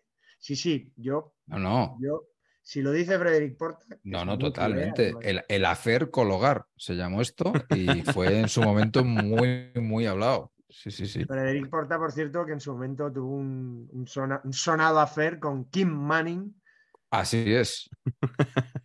¿Os acordáis de Kim Manning? Sí, Azafata del, del One, y, Two, de su Three. herma- y de su hermano Dani. Azafata simpaticísima del 1, 2, 3. Número uno del draft. Frederic Porta, eh, periodista de, yo me acuerdo de, bueno, de, la segunda cadena del canal de San Cugat, ¿no? De la redacción de deportes de San Cugat, Televisión Española. Sí, muchos bueno. años periodista destacado de televisión española. Sí, sí. Voz Ese así final- un poquito también, ¿no? Como potente, ¿no? Por la parte de Frederic, quizás. Sí. Ese final de Neskens, que por cierto, antes de que este año, estos años se oyera lo de Messi, Messi para que volviera, fue un grito muy famoso en los 80, cuando al Barça le costaba mucho ganar ligas y tal. Se recordaba, pero ya habían pasado muchos años de que se había ido, porque su último partido fue la final de la Recopa del, de- contra el Fortuna de Düsseldorf, la, gran final, primera gran triunfo del Barça en democracia y tal, y exaltación de las señeras y tal. Ese fue su último partido, cuando nadie lo esperaba. Y durante muchos años en los 80, por ejemplo, cuando el español gana en el Camp Nou el partido de Teo Kusters, la gente todavía gritaba Neskens, Neskens, como una letanía de, de un tipo que, que dejó una huella estupenda en el, en el Barça. Así que bueno, en, en homenaje a la, Mm. al fútbol total de la naranja mecánica, Johan Neskens. Estaba pensando que tenemos que invitar eh, al programa a Alfredo Relaño, porque eso que nos contó Paco Grande del Nebraska, después de saber esto de Núñez y Neskens, me estoy Toma empezando a plantear si de verdad fue así o fue Relaño quien dijo que, eh, quien le pidió a lo mejor eh, ayuda y, y le dijo, pues ahora no te voy a contratar. Se lo preguntaremos a Paco. Hey, I'm Ryan Reynolds. Recently, I asked Mint Mobile's legal team if big wireless companies are allowed to raise prices due to inflation. They said yes. And then when I asked if raising prices technically violates those onerous two year contracts, they said, What the f are you talking about, you insane Hollywood ass? F- So to recap, we're cutting the price of Mint Unlimited from $30 a month to just $15 a month. Give it a try at mintmobile.com slash switch. $45 upfront for three months plus taxes and fees. Promo rate for new customers for limited time. Unlimited more than 40 gigabytes per month. Slows. Full terms at mintmobile.com. ¿Vale? Hay que investigar, ¿eh? si no viene Relaño. Eh, voy yo para cerrar esta ronda con Don Jerry. Don Jerry, según el concepto de Jacinto, es un hombre polivalente, por más que Carleto siempre quiera negarle el pan y la sal. Como y este año más que le empresario, voy a negar. como empresario, como presidente, como propietario de la Andorra que próximamente visitará el Estadio del Español. Eh, pero es que además el señor Jerry, igual ustedes no se acuerdan, pero en, en su año en el Zaragoza como cedido, jugó de lateral izquierdo. ¿Ah, sí? De manera señor. regular. Sí. Yo le he visto, sí, sí, yo le vi de lateral izquierdo aquel año y, Pues y no era tiene trazas, ¿eh? No exactamente, o sea, es que era, eh, era realmente raro, pero, pero yo recuerdo que lo hizo bien. Mm. Eh, realmente raro ver a, a Piqué corriendo la, la banda izquierda, eh, desplegándose en ataque. Bueno, eso, eso bien, porque ya sabéis, ¿no? Pickenbauer en- es el, un poco el heredero de Alexanco también, ¿no? En, en esos últimos minutos, papel que ahora hace también Araujo eh, en el Barça. Eh, y que Sergio Ramos, por ejemplo, en, en- en la selección sobre todo, en cuanto que España iba empatando en el minuto 55, ya estaba en el, ya estaba en el área siempre para cumplir. eh, 55. esa- por si acaso, él ya empezaba en, el, acaso. en el 55.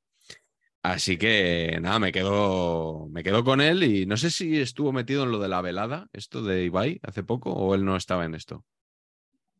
Mm, yo, creo creo, que que, no, no. esto era cosa de Ibai solo. que no. Es que el otro día salió un. está Hablando de un brainstorming de estos que hacemos de cómo se puede mejorar saber y empatar. Alguien sugirió hacer saber y empatar la velada. La velada. Que es que nos calcemos unos guantes de. ¿Se, se dice calzar? ¿Unos guantes? Pues Nos, nos Yo enfundemos. no creo- calzar no creo, ¿eh? No, Pero- porque es de- No, pero, pero lo que se calza son. lo- que nos pongamos unos guantes para calzarnos unos Sí. guantazos. Eh, No sé cómo lo veríais. Y si tuvierais que elegir un- uno de los invitados que han pasado por saber y empatar estas dos temporadas, si eh, tenéis claro a quién os gustaría enfrentaros. ¿A quién os gustaría, como, como Clemente cuando imaginaba la cabeza de un periodista en vez de la bola de golf? Si tenéis claro, Qué grande el tipo. ¿a, qui- a quién querréis tener enfrente? Sí. Patch, ¿tú sí? Sí, sí. Tú sí. Carleto, tú no.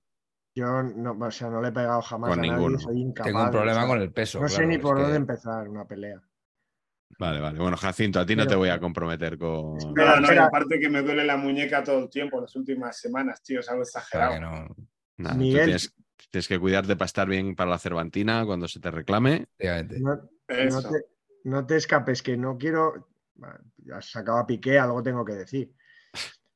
Sobre todo, no, tengo que decir que he cambiado uno de mis, de mis elecciones porque pensaba que en el espíritu de lo que tú ibas a contar, no solo en el espíritu, sino en el literal de lo que ibas a contar, estaba una frase absolutamente odiosa que se dice siempre con esos jugadores, que es que es un defensa con alma de delantero. Ah, sí, sí, muy buena, muy buena, sí, es señor. un horror de expresión que ya ha hecho fortuna. Peor, peor es un delantero de esos que hace trabajo sucio, que son delanteros defensivos, que lo que quiere decir es que no mete ni un gol, tío. Sí, sí, sí, correcto. Antonio Antonio del Albacete. delantero, tío. Sí, que no he dicho nada, Patch, pero ha sido una provocación tuya segura. Que sepáis que, que el drama de, de que empezamos la liga el español con un golpe de realidad, golpe de calor de realidad absoluto, el 12 de agosto a las 7 de la tarde en el Carlos Belmonte de Albacete, que puede haber 49 grados a la sombra. Es un inicio, yo creo, bastante para que nos demos cuenta de, Sí. de dónde estamos. O sea, Es que el queso mecánico va a ser el queso fundido, eso, ¿no? muy a favor. Pero que, que déjame decir, Miguel, que he cam- había cambiado porque iba a hablar de Manolo Sanchís, porque Manolo Sanchís también decían de él que era un defensa con arma de delantero, porque empezó metiendo goles, metía Pues fue el bastante centro del campo, ¿no? Y de medio, de medio centro, claro. Eso es, medio centro, y luego pasó a, a- central. Y Mm. cuando era central hay una anécdota con, con Tosak, que es que le decían, mister, pero déjeme ir arriba, que yo es que. Porque es verdad que salía, tenía un, Sí, un sí. poco como Kovacic, ¿no? Que rompía líneas bastante bien, eh, Sanchís, ¿no? Y le decía, déjeme ir para arriba, que yo quiero ir para arriba. Y le decía, y Tosak le dijo, pero usted cuántos goles mete por temporada, yéndose para arriba. Le sacaba la lista y era uno, dos, uno, dos. Dijo, no suba más. Si sube usted y cuántos goles nos meten, nos meten más seguro de los que usted hace. No vuelva a subir. Y los últimos años ya es verdad que, que subía menos. La y luego, y luego subió la lista de la compra a internet, sin darse cuenta. Con los cartuchos y no sé qué. ¿no? Cacao para la mama. Correcto. Jacinto, ¿con quién vas tú ahora? Con Lilian Thuram, porque es una pelicueta a lo francés. Si te Sí, fijas, señor. Sí, un señor. tipo que te valía lateral derecho, central, lateral izquierdo y siempre con la misma fiabilidad. Eh, fueron años muy buenos, sobre todo cuando Parma, Juventus, al Barcelona ya llegó bastante el Barça sí. a mí me decepcionó muchísimo. mucho. Sí. ¿A que sí? A mí, Sí. a mí también. Pero le respetaba por lo anterior, pero lo que vi del Barcelona es que antes de ir a Barcelona, en verano decía que o se retiraba o fichaba por el Barça. Claro, es ¿Cómo, que cómo las elecciones esas? Retiro, qué mentalidad, ¿no? imagino porque lo de Arabia todavía no estaba de moda, si no hubiera dicho o me retiro me voy a Arabia. Claro. Me retiro voy al Barça. Y Lilian Thuram era eso, me acuerdo en ese famoso partido contra Croacia que se viste de héroe nacional y subiendo por la banda derecha mete el primero y mete el segundo con la izquierda y se queda así parado, Y la celebración, sí, sí, tremenda. que era simbólica porque él en su libro Mis Estrellas Negras, que por eso digo que es polivalente, porque él llevó una lucha paralela contra el racismo, especialmente en Francia, en su libro Mis Estrellas Negras, él habla de lo que le costó sentirse francés porque no le permitían sentirse francés por ser negro, por tener padres de otro origen. Y él representando a la selección francesa dio un portazo con todo este tema y dijo que todos los niños de Francia, sean del color que sean, tienen que saber que también son franceses. Y por eso me agarré a, a Turán, porque el fútbol para él era un vehículo para trasladar su mensaje. Es increíble la manera que se puede utilizar el fútbol para bien. Y, y luego Bueno. ha seguido muy vinculado todo esto, ¿no? Eh, sigue, pues eso, escribiendo, dando Sí, muchas Dando conferencias. charlas, sí, sí, sí. Es algo que es un proyecto de vida, no es una moda antirracista, ya sabéis de qué estamos hablando. No, no, no es eso. Ya, ya, ya. Y luego que tiene dos hijos futbolistas, aunque ChatGPT le diga que no, ¿no? Exacto, sí, sí, sí, sí, es brutal. Eh, tiene dos hijos, el Kefren y, Mar y Marcus, Marcus Turam, sí, Marcus, sí. Inter de Milán y el otro está en el Niza. Esto de los hijos de futbolistas creo que cada vez es más fácil que lleguen a primera. ¿Eh, Carleto? ¿Qué pasó ahí? ¿Qué pasó ahí? ¿Qué falló? Últimamente lo veo, lo veo más claro porque al final los hijos de los futbolistas, el padre, sus compañeros ya empiezan a estar entrenando y si los hijos lo hacen bastante bien, porque es fácil que lo hagan decentemente, a igualdad de posibilidades, en la edad juvenil sobre todo, pueden tener más paciencia con ellos y pueden dar el salto, que es difícil igual, pero creo que es mucho más factible porque tienes un conocimiento que no tienen otros eh, respecto a lo que pasa en el fútbol, porque un padre te puede decir esta situación es así, así, tranquilo, y no tiras la toalla, pero también pesa mucho un apellido, porque la gente está esperando que hagas lo que ha hecho tu padre antes. Entonces, es un arma de doble filo. Fíjate cómo el hijo pequeño de Turán está en la sombra, pero está ahí metido. Mi padre tenía una cosa muy clara, Jacinto. No, no quería que yo eh, probara por el español muy pronto. Era algo que lo tenía muy claro siempre. Pensaba que, se estropean los jugadores si van con 11 años o, antes, ahora van antes. En mi época yo creo que no. En mi época yo creo que no había escuelita de cuatro años. O sea, es que ahora los niños empiezan a jugar con cuatro años. con cuatro años jugaba en el, patio. Mm. Eh, pero, mm, o sea, claro, yo decía, papá, yo quiero jugar en español. Decía, no, hijo, es muy pronto, los que están tan pronto luego no salen, eso decía. Por su experiencia él pensaba eso. lo mismo, cuanto antes entras, más largo es el camino porque la exigencia que tienes estando ahí dentro es mucho mayor que la que tiene alguien que ya con 15 años o 16, porque cada año tienes que defender tu puesto, cada año fichan a gente nueva, y, con mi hijo lo pienso, si algún día tiene que ir a algún sitio, eh, que sea a partir de los 13 años por ahí, porque si entras antes al mundo de fútbol base profesional, eh, antes dejas de disfrutarlo. Y más cuando tienes precedente de padre futbolista. De hecho, yo, por ejemplo, soy incapaz de subir un vídeo de mi hijo jugando a fútbol, que juega un equipo de aquí, las Fons, porque yo he sido futbolista. Entonces no quiero que digan, uy, tiene cosas tuyas, o que no sé qué, no sé cuánto. Una comparación que es inocente pero al mismo tiempo le condiciona demasiado. Total. Pues muy bien explicado. ¿eh? Estamos aprendiendo mucho hoy con Jacinto. ¿eh? en vez de las tonterías habituales que, que, comentamos aquí, yo estoy tomando nota de, todo. Pacheco, vamos, venga, una tontería de las nuestras ahora. Claro, no sé qué, todo bien con los speeds de Jacinto, pero ¿vale o no vale? ¿No nos ha gustado? El concepto vale o no vale. vale o no vale. Todo bien, tío, pero. Bueno. Bueno, pues aquí uno que sí que vale, que es Alaba, que yo creo, pero aquí esta la tiro por. ¿Álava, o Alaba? Pues no sé, usted me dirá. yo, creo que, yo creo que Martí decía Alaba, ¿no? Pero ¿cómo le diría el otro Miguel Gutiérrez? Que es la clave aquí. No, es que no es, no es un nombre alemán. Bueno. bueno, pues yo digo Alaba, pero bueno, como queráis. Bien. Em, Claro, esta, esta la tiro porque yo creo que es muy de aficionar al fútbol que se hace el guay, que yo soy de estos, evidentemente, ¿eh? que es el concepto Alaba, ¿de qué, ¿de qué juega? Empezó de lateral izquierdo, central, y ha jugado de medio centro, ¿no? Porque entra de defensa bastante en el Valle. Entonces, si tú eres futbolero de estos guays, tienes que decir, no, no, no, su puesto es en el que menos haya jugado de los tres. Donde juega de verdad bien es de medio centro. Claro, claro porque eso solo lo has visto tú, ¿sabes? Los demás no lo han visto, por lo que sea, que entrenan con él y no toda la puta vida, pero tú lo has visto a jugar ahí tres minutos. Por ejemplo, otra de mis teorías era que Sergio Ramos de medio centro, todo bien. Creo que jugó un, partido, pero dije, es que igual es ese supuesto. Un partido contra la Barça. el tipo quería seguir jugando ahí. El tipo quería seguir jugando. Claro, y dices tú, igual, ¿no? Entonces te, pones en esta cosa de yo sé más que los demás y no lo estáis viendo. Porque eh, cuando, cuando, cuando le han dado la oportunidad, lo ha hecho bien. En cambio, le ponen ahí de central que no se entera y tal. ¿no? Es esta cosa de futbolero. Y se iba de excursión para arriba sin que, sin que nadie le dijera nada. Sin que Tosak, sin que le frenara. Un desastre, un desastre, un desastre. Miguel Quintana decía, eh, ¿qué es Álava? ¿Es lateral izquierdo? ¿Es central? ¿Es medio centro? Y se respondía a sí mismo, Álava es futbolista que es lo que está pasando en la última época. Yo creo que cada vez hay futbolistas que son más futbolistas y son más versátiles y juegan en más posiciones. Eh, no tantos como parece, pero depende de qué entrenadores los cojan.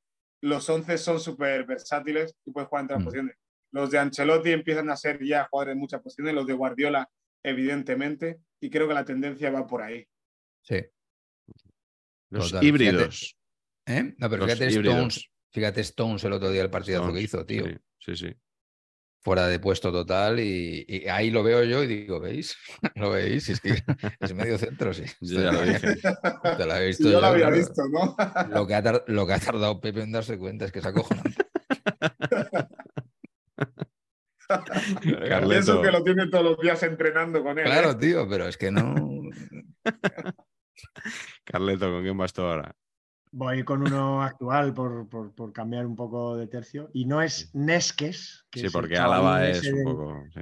del- el chavalín del Cartagena. Ah, que Nesques. Sí, sí. Fallidamente, como a su padre le llamaban, que había jugado en el Granada, en las inferiores del Granada, le habían llamado Neskens. A él le llamaban Nes, fue derivando el Neskens y a él le ha llegado Nesques. Un saludo que ahora está jugando en el en, en Salamanca. ¿Cómo se llama el equipo de Salamanca? Unionistas. Este, Unionistas. Está jugando ahí, el Nex del Cartagena, mítico Nesques.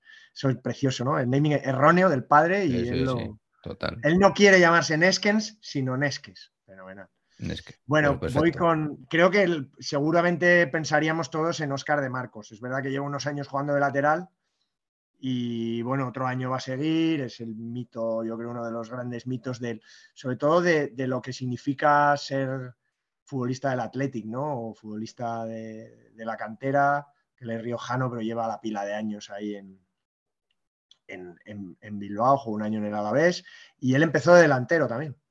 Era delantero, poco a poco pues es delantero trabajador, quizá uno de esos delanteros que no hace mucho gol y poco a poco, porque también es una de las causas, ¿no? No haces mucho gol y te ponen a trabajar, ¿no? Eh, Le ha pasado a, a muchos delanteros, ¿no? Que, que- y es una pescadilla que se muerde la cola, ¿no? El- hoy recordaba, eh, en la pachanga del retiro, le recordaba, no sé quién era, que, o sea, ¿te acuerdas Pensaba- tú, Jacinto, de, que- de Álvaro, eh, Álvaro, el del, Bar- del español, Álvaro, este chico que se fue a la India, luego fue al Zaragoza, Sí. fue al Sporting. Álvaro, Sí, Álvaro Vázquez. Álvaro Vázquez. Álvaro Ah, Vázquez, pues siempre le, to- le tocaba salir un ratito, ¿no? En la segunda parte, cuando el equipo iba perdiendo, a arreglar.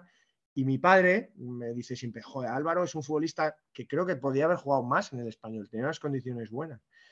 Pero cuando salía, los entrenadores, como era jovencito, le ponían a correr. Y él era delantero centro y le ponían de extremo derecha, pues para correr, para trabajar, para tapar la banda si subía el, lateral. Y claro, le sacaban cuando el equipo iba perdiendo y en realidad hacía de todo menos para lo que él era bueno, que es para pues, ser delantero centro o- o meter gol, ¿no? Y mi padre recuerdo que siempre le dice, tío, sé egoísta, mete, tú tira para arriba, no le hagas caso al mister. Y él decía, ya, pero ¿cómo no le voy a hacer caso al mister? Y mi padre, le, creo que sabiamente le decía, mira, el mister solo te vas con 20 años que tienes, solo te va a sacar cuando vayamos perdiendo. Si no metes gol, no te va a volver a sacar. Con lo cual vas a estar siempre en este bucle de salir para correr en la banda, para marcar al lateral de ellos, y no vas a salir. El- saldrás el día que te hagas el loco, te vayas para arriba y metas un gol. Y no va a haber diferencia entre que, ese, que un día no le hagas caso y no metas gol y que le hagas caso a todo y estés corriendo para atrás con el lateral. Pues mejor que te hagas un poco loquito y, 100% y de la que, y la que pilles tires para arriba, porque te va a sacar siempre cinco minutos, pero vas a ser crack el día que Claro. metas un gol, no el día que defiendas al lateral. Y Tiene mucha razón. un poco yo creo que Oscar de Marcos empezó de, un poco en esa posición de Ah, que esto era por De en las categorías inferiores y tal. Son mis circunloquios, ya sabes, mis digresiones, mis digresiones tarantinianas. Bien, Sin bien. Marañón, este programa duraba 25 minutos. Si en Tarantino me gustan, a ti te lo tengo que permitir, Carleto. Bueno, Oscar de Marcos, tíos, que empezó delantero, ha sido interior muchísimos años, ahora es lateral. Si miráis, además, lo sabíamos, pero si miras en vez de fútbol, que es de los pocos jugadores a los que le aparecen las tres, las tres Demarcaciones. demarcaciones, porque siempre eligen una y le aparecen las tres, o sea, crack hasta para eso. Y luego, además, que gracias a nuestro amigo Galde Herrera, Eso. en la teoría de la polivalencia de, de Jacinto Elá, encima escribió este libro, Togo, con reminiscencias africanas. Jacinto, no sé si lo has leído. No, no lo he Bueno. leído, pero lo tengo pendiente. Pues Salió el año porque- pasado, si no me equivoco, ¿no? No, hace Pues- más. Hace no, más. hace No, más, más, hace más. 2019 Pero él hace diría una- yo, Sí, 2020. dos o tres, tío. Sí. Una Prepandemia. reflexión, Sí. de un momento Sí. en el que él dudaba de si iba a llegar a ser futbolista o no, ¿no? Incluso Sí. él hizo un viaje a Togo. Sí. para romper un poco con su con la bueno, con la baraca, yo creo que, que llevaba él en el fútbol y que eso le sirvió y es un es un libro interesante, yo lo leí en Ese tipo de dudas parece que son típicas eh, jugadores de, del examen que tienen esos momentos de pensar un pelín más allá de lo que es la carrera. Sí, a nivel muy personal, muy espiritual.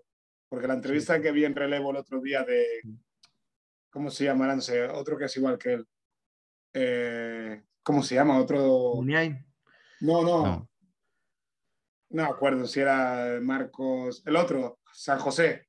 Miquel San San José, José. es verdad. Iba por ahí, por esta línea también, por esta misma Mm. línea que Oscar de Marcos. Sí, El libro que nos regaló nuestro amigo Carlos Ranedo en. En una cena. Nos llevó, Correcto. nos llevó un libro a cada uno. De Marcos, ¿no os parece injustísimo que no haya sido internacional? Sí, es uno de esos. Tuvo su momento, pero ¿qué selección había en ese momento? Claro, Ya, es que tío, es verdad que le pilló la. Pero mi teoría es una vez internacional. eh, Una Ya, vez solo. Claro, sí. Por cierto, he ido, como ya sabéis que al final mi compromiso con el periodismo es prácticamente total, pues entra en Wikipedia, no vaya a ser que me equivocara y resulta que, se- que sí que había sido internacional. No, pone en Wikipedia que le convocaron pa- para, un para, para esto de que había dos partidos seguidos, Pero no el primero no iba a jugar, iba a jugar el segundo y se suspendió por unos, unos atentados en París y nunca le volvieron a llamar, que eso eh, es Mm. Pero haciendo scroll para arriba, o sea, ya no solo hago scroll para abajo, sino que hago scroll, o sea, es increíble esto.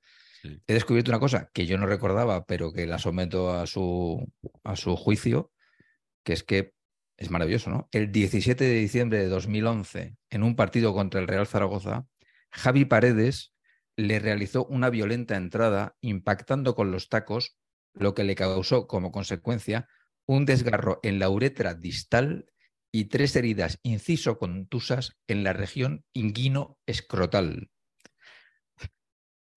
A ¿Por qué- pesar de ello, ¿Por qué te ríes, aguantó- Pats? ¿Por, por qué te ríes? Porque a mí me está Madre doliendo. mía, porque me, está, porque me está doliendo. A pesar de ello, aguantó hasta finalizar el partido y tras él recibió 25 puntos de sutura Wow. en la zona escrotal. Eso es tener dos cojones. Telita, ¿eh? Como se dice ahora, ¿no? Literal. Telita es lo que es Oscar de Marcos, tío. Qué bestia, macho. Literal. Qué bestia. Bueno, yo, eh, fíjate, voy a, voy a improvisar uno, porque según estabas hablando de, no de De Marcos, sino de lo de Álvaro Vázquez, he pensado un poco la figura del polivalente a la fuerza. Eh, Se me ha venido a la cabeza Camavinga. Eh, o sea, este chico que llega al Real Madrid, la primera temporada juega poco, pero despunta. Y que en la segunda, al final, como entre que no se sabe muy bien cuál es su puesto exactamente, que en esos puestos donde se supone que rinde más están las posiciones cogidas, pero luego al mismo tiempo hay un hueco en el equipo que se queda cojo y no hay un sustituto claro, pues venga, de lateral izquierdo, pues de lateral izquierdo. Eh, que otro día falla el medio centro, de medio centro. Otro día de interior, pues de interior. Y así el tío pues se ha jugado bastante en su segunda temporada. Y aquí recuerdo que hablamos en su día que, que no teníamos muy clara cuál era la, la posición de este chaval y tuvimos un poco la discusión de si esto era bueno, si se le podía marear o si, oye, mira, que vaya jugando, donde sea, pero que vaya jugando. Jacinto, ¿tú qué piensas que es mejor? Eh, eso solo le, en principio solo le va a funcionar con Ancelotti, porque la estructura del Real Madrid es bastante líquida en ese, en ese aspecto. Pero con otro tipo de entrenador, creo que van a tener que decantarse por una o dos posiciones. También influye mucho que tenga Cross, Modri y compañía, que son jugadores que complementan muy bien los movimientos de los demás. Pero no hay jugadores que sean tan líquidos como, sobre todo Modric, que es capaz de ir compensando continuamente eh, ese tipo de cosas, que eso es lo que hace Benzema. Lo que hacía Benzema, sobre todo con Ronaldo, era compensar los Sí, sí. malos desmarques de Ronaldo, porque Ronaldo se desmarcaba recto, en línea recta, pero Benzema iba a un sitio. Si caía Ronaldo, Benzema frenaba y se iba a otro sitio continuamente. Eh, ¿Es bueno? Yo creo que es bueno, pero siempre y cuando tengas un entrenador que tenga la mente bastante abierta, que no sea tan cerrado con su sistema.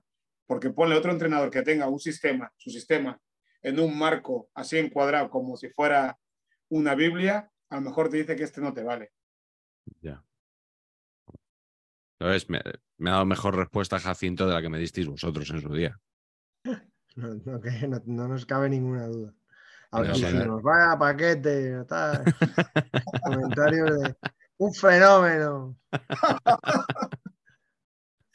Venga, Jacinto, tienes un, un futbolista más que contarnos.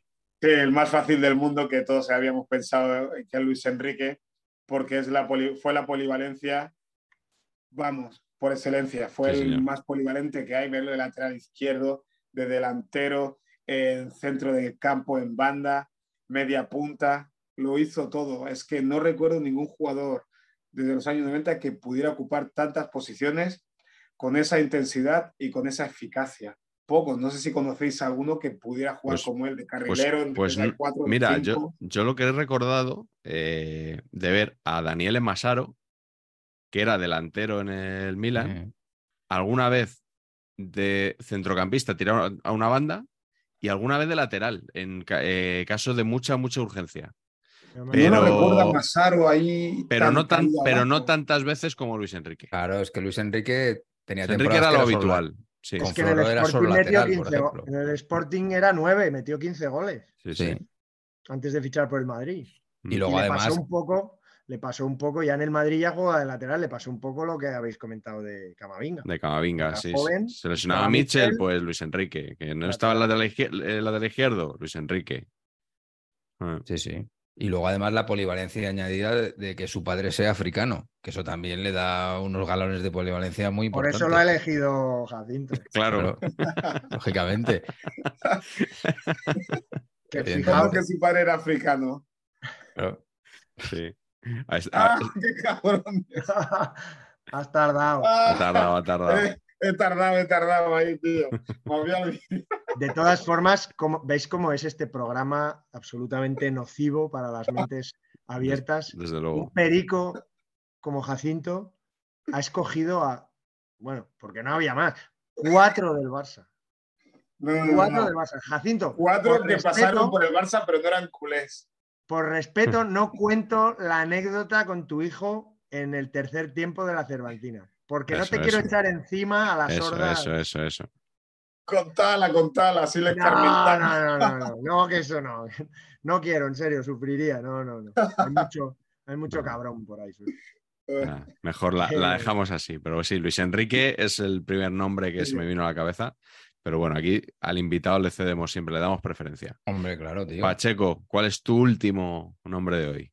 Pues yo también tengo, tengo el caso de- del típico jugador que es, madre mía, la he cagado fichándole, pero es que tengo que apechugar y ya, o sea, hay que meterle aquí donde sea.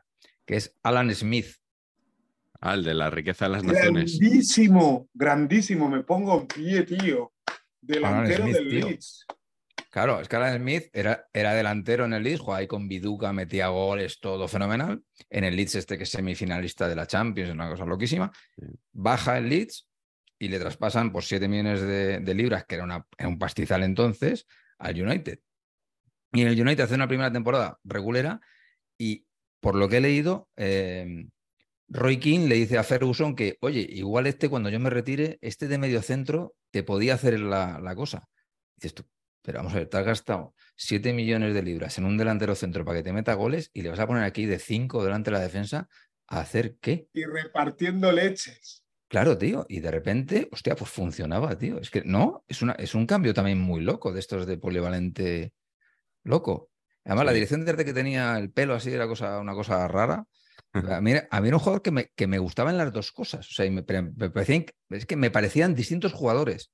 O sea, es un Sí, grado de sí. polivalencia supremo, que es que, hostia, son distintos. Mm, Eso me, me mola mucho. Es verdad, yo ya había olvidado este jugador y este proceso y al ver que, que lo elegías, es muy bueno. Es una elección, te, te felicito, Patch. Eh, Muchas gracias. Has dado en la diana. Que, que se debería de estudiar el caso de este jugador más a menudo, ¿eh? Yo Es el, el. Loren, el Loren de la Premier con él en la. Premier, ¿no? Eh, Sí, sí, en esa época sí. Y era algo que veías. Y en el Leeds, que era lo que decías tú, que era un jugador de ataque con Biduca, que era el niño bonito de Inglaterra, bueno, el niño malo de Inglaterra. Sí, eso es, exacto. y era cuando en Manchester empezaba a renovarse, que dejaba a los Dwight York y compañía, iban ya medio de vuelta y lo fichan para no jugar de delantero, pero luego ficharon a Van Nistelrooy también, Sí, a Luis sí. Total. La Premier era otra cosa. Uf. Muy buena. Carleto, ¿cuál es tu último jugador? Mi último jugador tiene que ser de un equipo. Eh, Molaría que hubiera dicho, mi último jugador son 25 jugadores. Bueno, son, son dos, como casi siempre. No, quería, quería antes de terminar hablar de la paradoja de la polivalencia aplicada. Esto es como la, como la conferencia de, de Benito Floro. De Benito- La paradoja de la polivalencia aplicada a Claro. los futbolistas a los que la prensa, antes de jugar, define como un polivalente lateral derecho que también puede actuar en el perfil izquierdo. Malo en los dos lados. Como Ronael Pierre Gabriel, como conocéis, el Uh, último fichaje del Real Club Deportivo Español. Efectivamente, como ha dicho Patch, es la paradoja de la polivalencia, es que es malo en los dos de los lados. dos lados. Claro. Eh, pero bueno, quería solo de- dejar caer aquí a Pacheta, que, Hombre. que es el- Por el po- he estado revisando la historia del, Ponemos en fútbol pie. del, del Real Club Deportivo Español. No tiene muchos futbolistas polivalentes la historia del español. He estado Ah, ¿no? repasando, buscando en la época de mi Y yo iba padre, pensando así de 80. memoria y tampoco me venía a la cabeza No, ninguno desde no. los años 92 que veo el español, no me va a sonar Ore- ninguno, ¿eh? Orejuela y Golobart a veces jugaban en medio campo, a veces jugaban en centrales, o más bien es que parecían centrales jugando en el medio campo. Mm, Yo creo más bien que era eso, y solían jugar en el medio campo. Pero, pero Pacheta no, Pacheta sí que jugó de menos de delantero. Jugó Sí, de hasta lateral, media punta, de- era un media medio punta. centro defensivo, jugar. Jugó de box to box. Y entonces quería dejar aquí simplemente la definición que me encanta de, de su ficha en perico.cat, que es una web muy perica, y dice, Pacheta tenía el perfil de jugador de gran peso en el vestuario. Jugó en diversas posiciones del equipo y siempre a gran nivel, de mediocentro, de interior, de defensa central, de lateral o donde hiciese falta. Sí, Yo creo señor. que ese es el resumen. Muy donde a favor. haga falta. Muy a favor. José Rojo Martín, Pacheta, Ídolo. Salas de los Infantes Burgos. ¿Va a entrenar esta temporada? o no? 68. Pacheta 68. Clavado. Bien. Entre- entrena, no tiene, equipo, ¿no? No tiene equipo, ¿no? Bueno, cuando destituyan a uno de los primeros, sonará el teléfono en octubre, noviembre, por ahí. Sí, sí. Bueno, voy a cerrar yo eh, con eh, Robert Jarney. Carleto, creo que tú estabas eh, en Despierta San Francisco el día que puse el corte de Robert Jarney. Confírmamelo.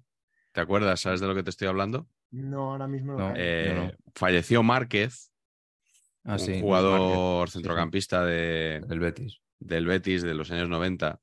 Ah, y, sí, sí. y entonces en, en el desmarque.com eh, publicaron por error que el mejor gol que había marcado Márquez fue uno al Atlético de Madrid después de un córner eh, que empalmó, que fue un golazo y que era un córner votado por Robert Jarney.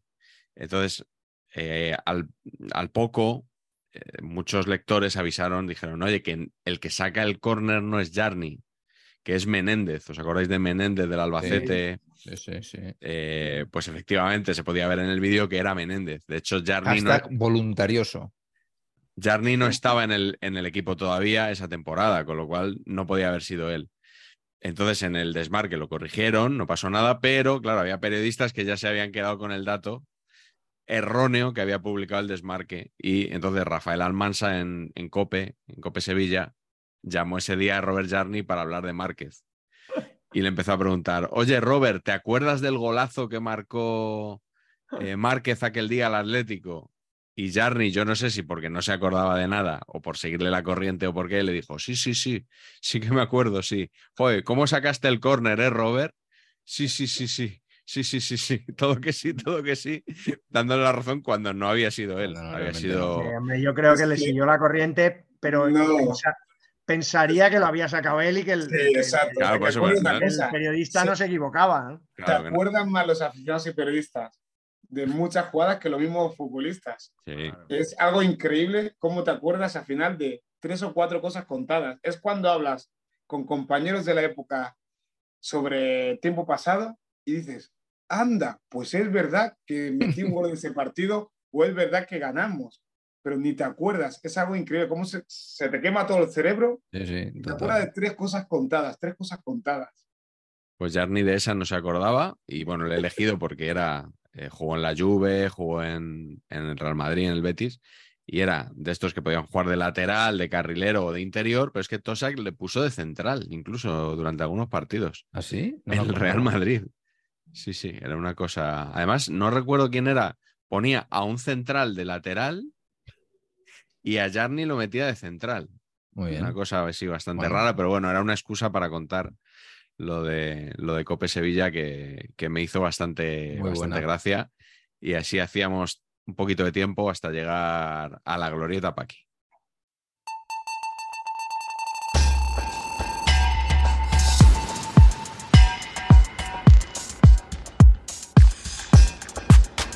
Jacinto, te, te aviso. La glorieta Paqui de hoy, hoy Patch ha puesto un campo de minas en la glorieta Paqui.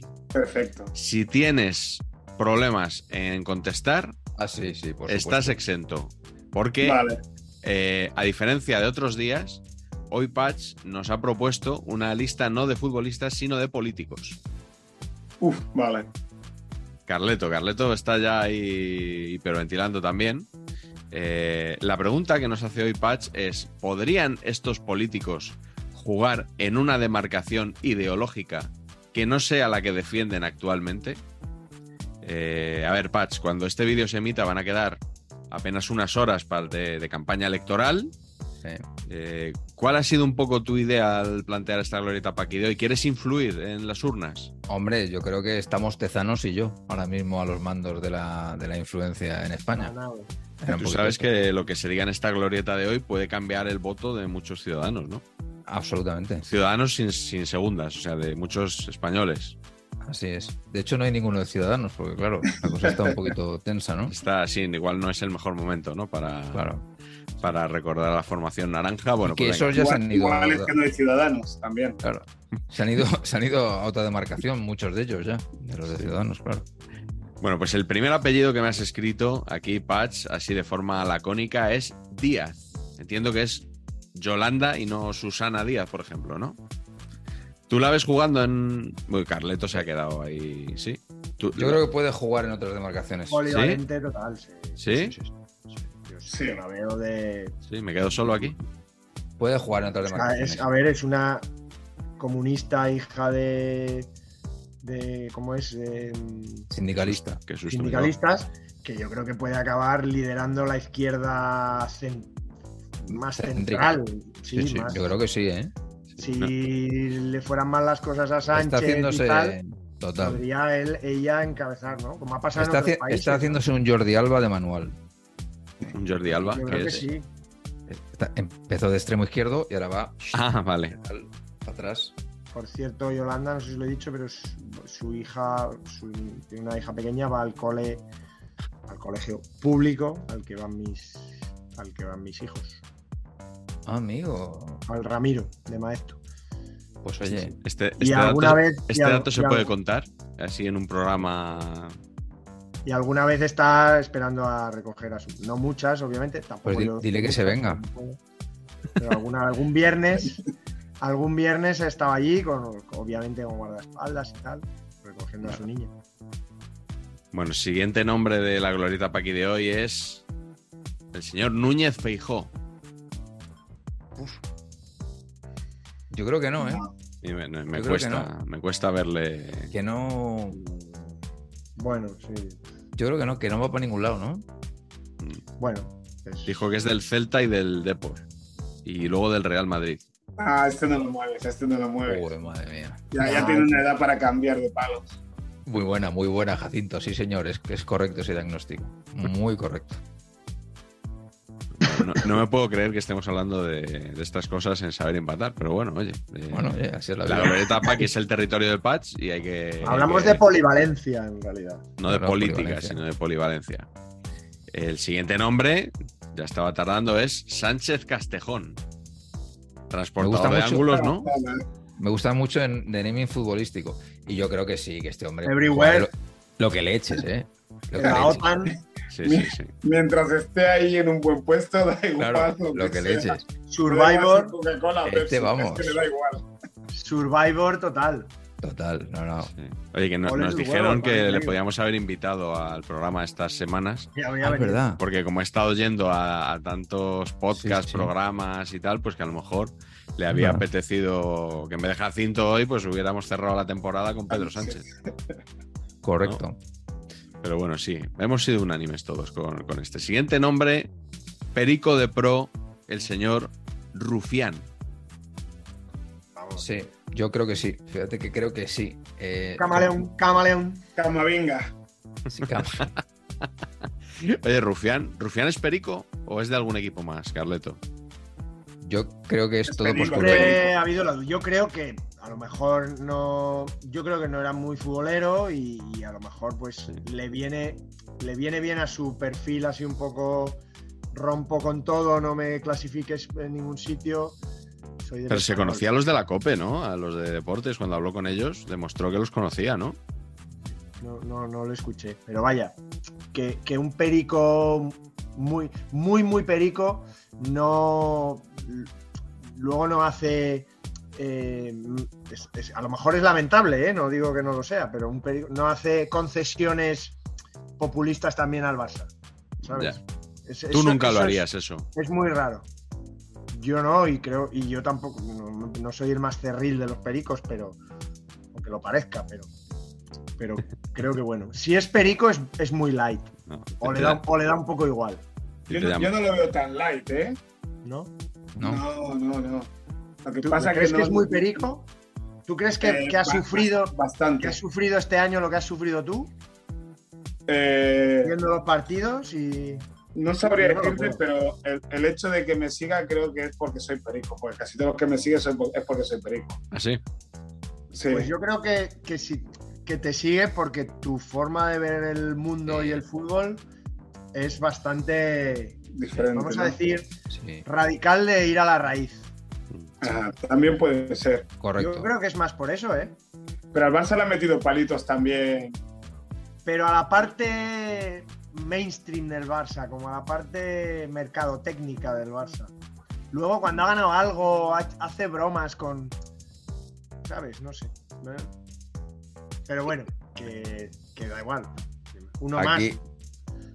expendiendo. ex- eh, ¿Cómo se Hostia. Carnet Vendiendo de- carnets de españolismo. No, ¿no? no. Carnets de. Uno más, ya te he dicho uno más, uno más para uno más. No sé si se gastará, aunque sea los de ser socio sin asiento, como hago yo, que no estoy ahí. No sé si los, si los gastará los, los 60 euros de mierda que vale ser Buah, socio yo, del yo- español. yo- yo eso yo no gasto ninguno. ¿Sabes por qué?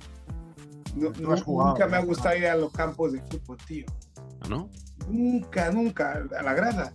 Primero porque como jugador no me gusta ir a la grada, pero ir a la grada, eh, al año voy un par de veces y digo, ya no vuelvo. Pero ni al campo base ni nunca me ha gustado. Me gusta más desde la tele porque creo que para mi salud mental es mucho más cómodo porque Ah, ir al sí. campo y ver ciertos espectáculos, me refiero futbolístico, no futbolístico, Sí, sí. eh, es doloroso, es doloroso. Eh, Sarria me encantaba. Quizás porque tengo el recuerdo de Sarria y es donde fui hasta los 15, 16 años. Y en Montjuic lo perdí todo. A pesar de estar en el club, no iba ni a, ni a Montjuic. Eh, lo del Barça van a tener que ir dos años a Montjuic. Y me van a parte. dar la risa. Oye, y el drama que está, el drama que están montando con eso es increíble, ¿eh? El Eh, drama, y con tío. razón, y con razón. Ya, tío, Jacinto, pero es que parece que, que- parece que tienen que ir a Cuenca a jugar, tío. O sea, no me jodas, ¿eh? Yo, Más tengo, yo tengo un recuerdo grato de Montjuic, ¿eh? el español Hubo años buenos. De coro, oye, fueron años. Pero se ve, pero se ve el fútbol realmente mal. El gol de Coro cuando estábamos a punto de bajar. Fíjate que es un año bueno, que casi defendemos. O sea, que la Sí, sí, mayoría de partidos sin ganar. El día a día es duro, ¿eh? Cuando se está ahí abajo. Fuimos campeones de Copa, fuimos. Y la fuimos Copa, a la UEFA. No, no, no, no, nunca estuvimos en segunda. Bueno. Y, iban era- 30 era buena, iban la masa 30.000 social era buena. personas. Iban 30.000 Sí. personas. Van- iban muchos más que ahora, ¿eh? Sí, la masa social era buena. Y, no, está tan, no está tan mal ubicado porque de Plaza España está ahí se va bastante bien. De las torres venecianas, ¿no? Exacto. Siguiente nombre de la glorieta de hoy es Abascal. Pues yo creo que podía ir al PP, porque él era del PP. O sea, Extremo, de- ya, lo ha hecho. extremo derecha o como mucho Yo interior, creo que ¿no? tiene. Yo creo que es un jugador. Sí. Es central leñero y muy, muy difícil sacarlo de aquí. ¿eh? Eh, tú lo llevas a, a otro equipo que sea de, de su cuerda más o menos y dices, no, no, no, este es un salvaje, sacármelo de aquí, nosotros somos duros, pero este es muy duro. Bueno, espérate, que estoy pensando. Ojo con lo Pues los de ¿eh? Los analistas políticos lo que te dicen es que Abascal es la rama light de Vox. Sí. Está este chico Sí. que es perico también, que, que no. Garriga. ¿Recuerdas que os hablé de él? Eh, Cuando presentamos el, cuando presentó el libro aquí en Madrid, Ah, sí. Sí, sí, que presentaste tú con Susana Guas. eso, presenté con el de Robert Hernández, este chico Sí. que, que está convaleciente de cáncer. eh, acudió un perico de pro que es de Vox, que, jolín, ahora no me sale el nombre, pero que es el secretario general o algo así. Ujú. y que al parecer Bouchardet. es el. Y al parecer este es, vamos, vamos, la derecha de la derecha de la derecha de la derecha. Que la rama light, Abascal. Sí, Perico. sí, tela, ¿eh? Bueno, Eh, que podemos mostrar al público. Siguiente No, o sea, nombre. no, yo no, yo digo lo que he oído, ¿eh? no tengo Sí, ni sí. idea. No son No, me temas los que me muevo, me muevo mal en estos temas, pero Estoy, seguro muchas- que el tipo está siendo muchas conmovido cosas. con lo que quieren ser ellos. Seguro. oigo muchas cosas. pero si le va mal en Vox, siempre puede jugar luego en el filial, que el partido este nuevo, ¿cómo es? Caminando, no sé cómo, de, de Marga- de Caminante no hay Olona. camino, sí. Esto que lo han presentado en un club de señoritas, Un club me de parece una idea sí, sí, sí. sensacional, se- sensacional, Que hizo luego la huerta. Efectivamente.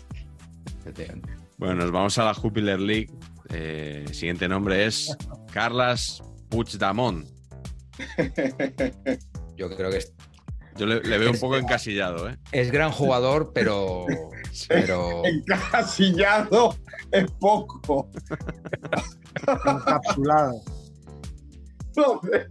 ¿Qué me dicen ustedes del Club Deportivo Waterloo? Eso tiene que ser, tiene que ser fabuloso. tío. Sí, pero esto es cuando pierden, pierden a lo grande, ¿eh? Sí, sí, sí, sí. Total. Siguiente nombre de la glorieta de hoy. No es un ciclista, es la presidenta de Madrid, Ayuso. Yo creo que Ayuso puede jugar partidos por ahí, ¿no creéis? Sí, Si tú lo dices, yo creo que sí, ¿no? Sí. En, en otro Sí. equipo, ¿No? ¿No lo veis? no. yo no lo veo, no. No lo acabo el de ver. partido de la libertad. Claro. El Ya de, se ha definido el personaje demasiado fuerte como para cambiar. pero el de, Ah, Bor- sí. el de Borgen, el partido de la libertad que salía en Borgen, ¿no? Exacto. Grande, Gran serie. gran serie, sí. Buenísimo, sí, señor. Enamoradísimo de esa mujer. Vi Sí, sí, otra del, del productor, creo que era de Borgen, la de la orquesta, también la recomiendo en film. Ah, sí. Ah, no, no lo he visto. Son ocho capítulos solo. Sí, Muy la buena. tengo, la tengo agendada. Sí, sí. Qué guay, Candidata a ganar el premio Serie Manía el año que viene, en la segunda edición, sin duda. como ya comentamos la, la semana pasada. Y último nombre de la glorieta de hoy, Guardiola. Guardiola No. Pep. No Pep, sino eh, María Ah, De Guardiola. Extremadura. Extremadura. Sí, sí. Uf, es que no sé. No, ¿eh? Sí, sí, sí, sí, sí, sí, esa veleta, lo, ¿eh? lo he comentado antes, alguien, alguien comparó el otro día su cara cuando, es que no sé si fue al ser presidenta o al, ah, no, en el acuerdo con, con Vox, Sí. su cara era la de Figo, dijo alguien, y me pareció una Florentino. muy buena, era la de Figo al firmar por el Real Qué bueno, tío. Sí. y es verdad. Claro. Solo faltaban los hilos de- de- del títere Sí, sí, papelón importante. contra, sí. contra su voluntad. Porque cuando Papelón dijo una cosa estaba muy segura y tuvo que cambiar. Ha sido uno de los comandos Z más importantes de, de los últimos tiempos, sí, sí. Muy bella. Bueno, ¿Sabéis que- ¿creéis, que... creéis que después de esto eh, no habremos levantado 200.000 ampollas? Yo creo que hemos sorteado la- el campo minado. Sí, yo creo que más o menos, Hasta ¿no? Diplomáticamente lo hemos sacado, ¿eh? Sí, hombre, sí. Yo creo que sí. Oye, eh, fríos. ¿queréis decir algo así para cerrar la segunda temporada de Saber Empatar? Pues que lo hemos cerrado con Jacinto por todo lo alto, tío. Por todo lo alto. Sí, ¿verdad? Triunfazo. Yo, yo sé lo que os voy a decir, que empieza el verano de, de lujo. Es como... Sí, sí, ¿Estás de vacaciones? sí, estoy de vacaciones, pero empezar el verano apareciendo aquí es como para un aspirante a cantante aparecer en Operación Triunfo, tío. Vamos. Aspirante a cantante, ¿eh? Aspirante. No sé si te estás, si te estás descojonando de nosotros o no. Lo digo en serio, que estoy grabando cada uno en su casa. Esto es muy top, tío, muy top. No, tío. Qué Yo, maravilla. sobre todo, me, me parece extraño que haya mucha gente futbolera que no te conociera, porque mucha gente hablo de ti y todavía no te conoce. O sea que esperamos que, que darte a conocer con mucha gente, Hombre, que que te ahora- sigan, que, que te sigan, que compren tus libros además. Y todavía se pueden comprar ahí en Amazon. Y que bueno, que vean lo que nosotros hemos visto. Yo, yo creo que lo más grande de, de- de esto ha sido que os he conocido jugando a fútbol primero. Es maravilloso, Claro, tío, Eso es maravilloso. Estaba ahí Bueno, con leche. Pacheco en la delantera apoyándole. El tío que entraba 10 minutos salía, volvía a entrar. Y yo le decía, no hacía falta que bajes. Eso ha sido maravilloso. Como. Álvaro Vázquez, Y, le y daban tú- y los- tú pegándome pases en largo al pie.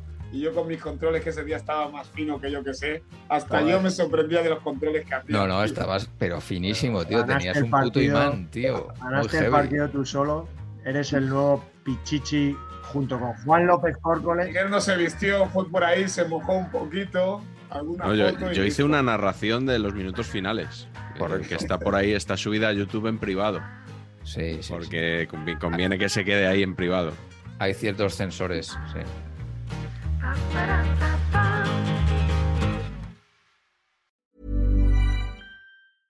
Imagine the softest sheets you've ever felt. Now imagine them getting even softer over time. That's what you'll feel with Bowl and Branch's organic cotton sheets. In a recent customer survey, 96% replied that Bowl and Branch sheets get softer with every wash. Start getting your best night's sleep in these sheets that get softer and softer for years to come. Try their sheets with a 30-night guarantee. Plus, get 15% off your first order at bowlandbranch.com. Code BUTTERY. Exclusions apply. See site for details.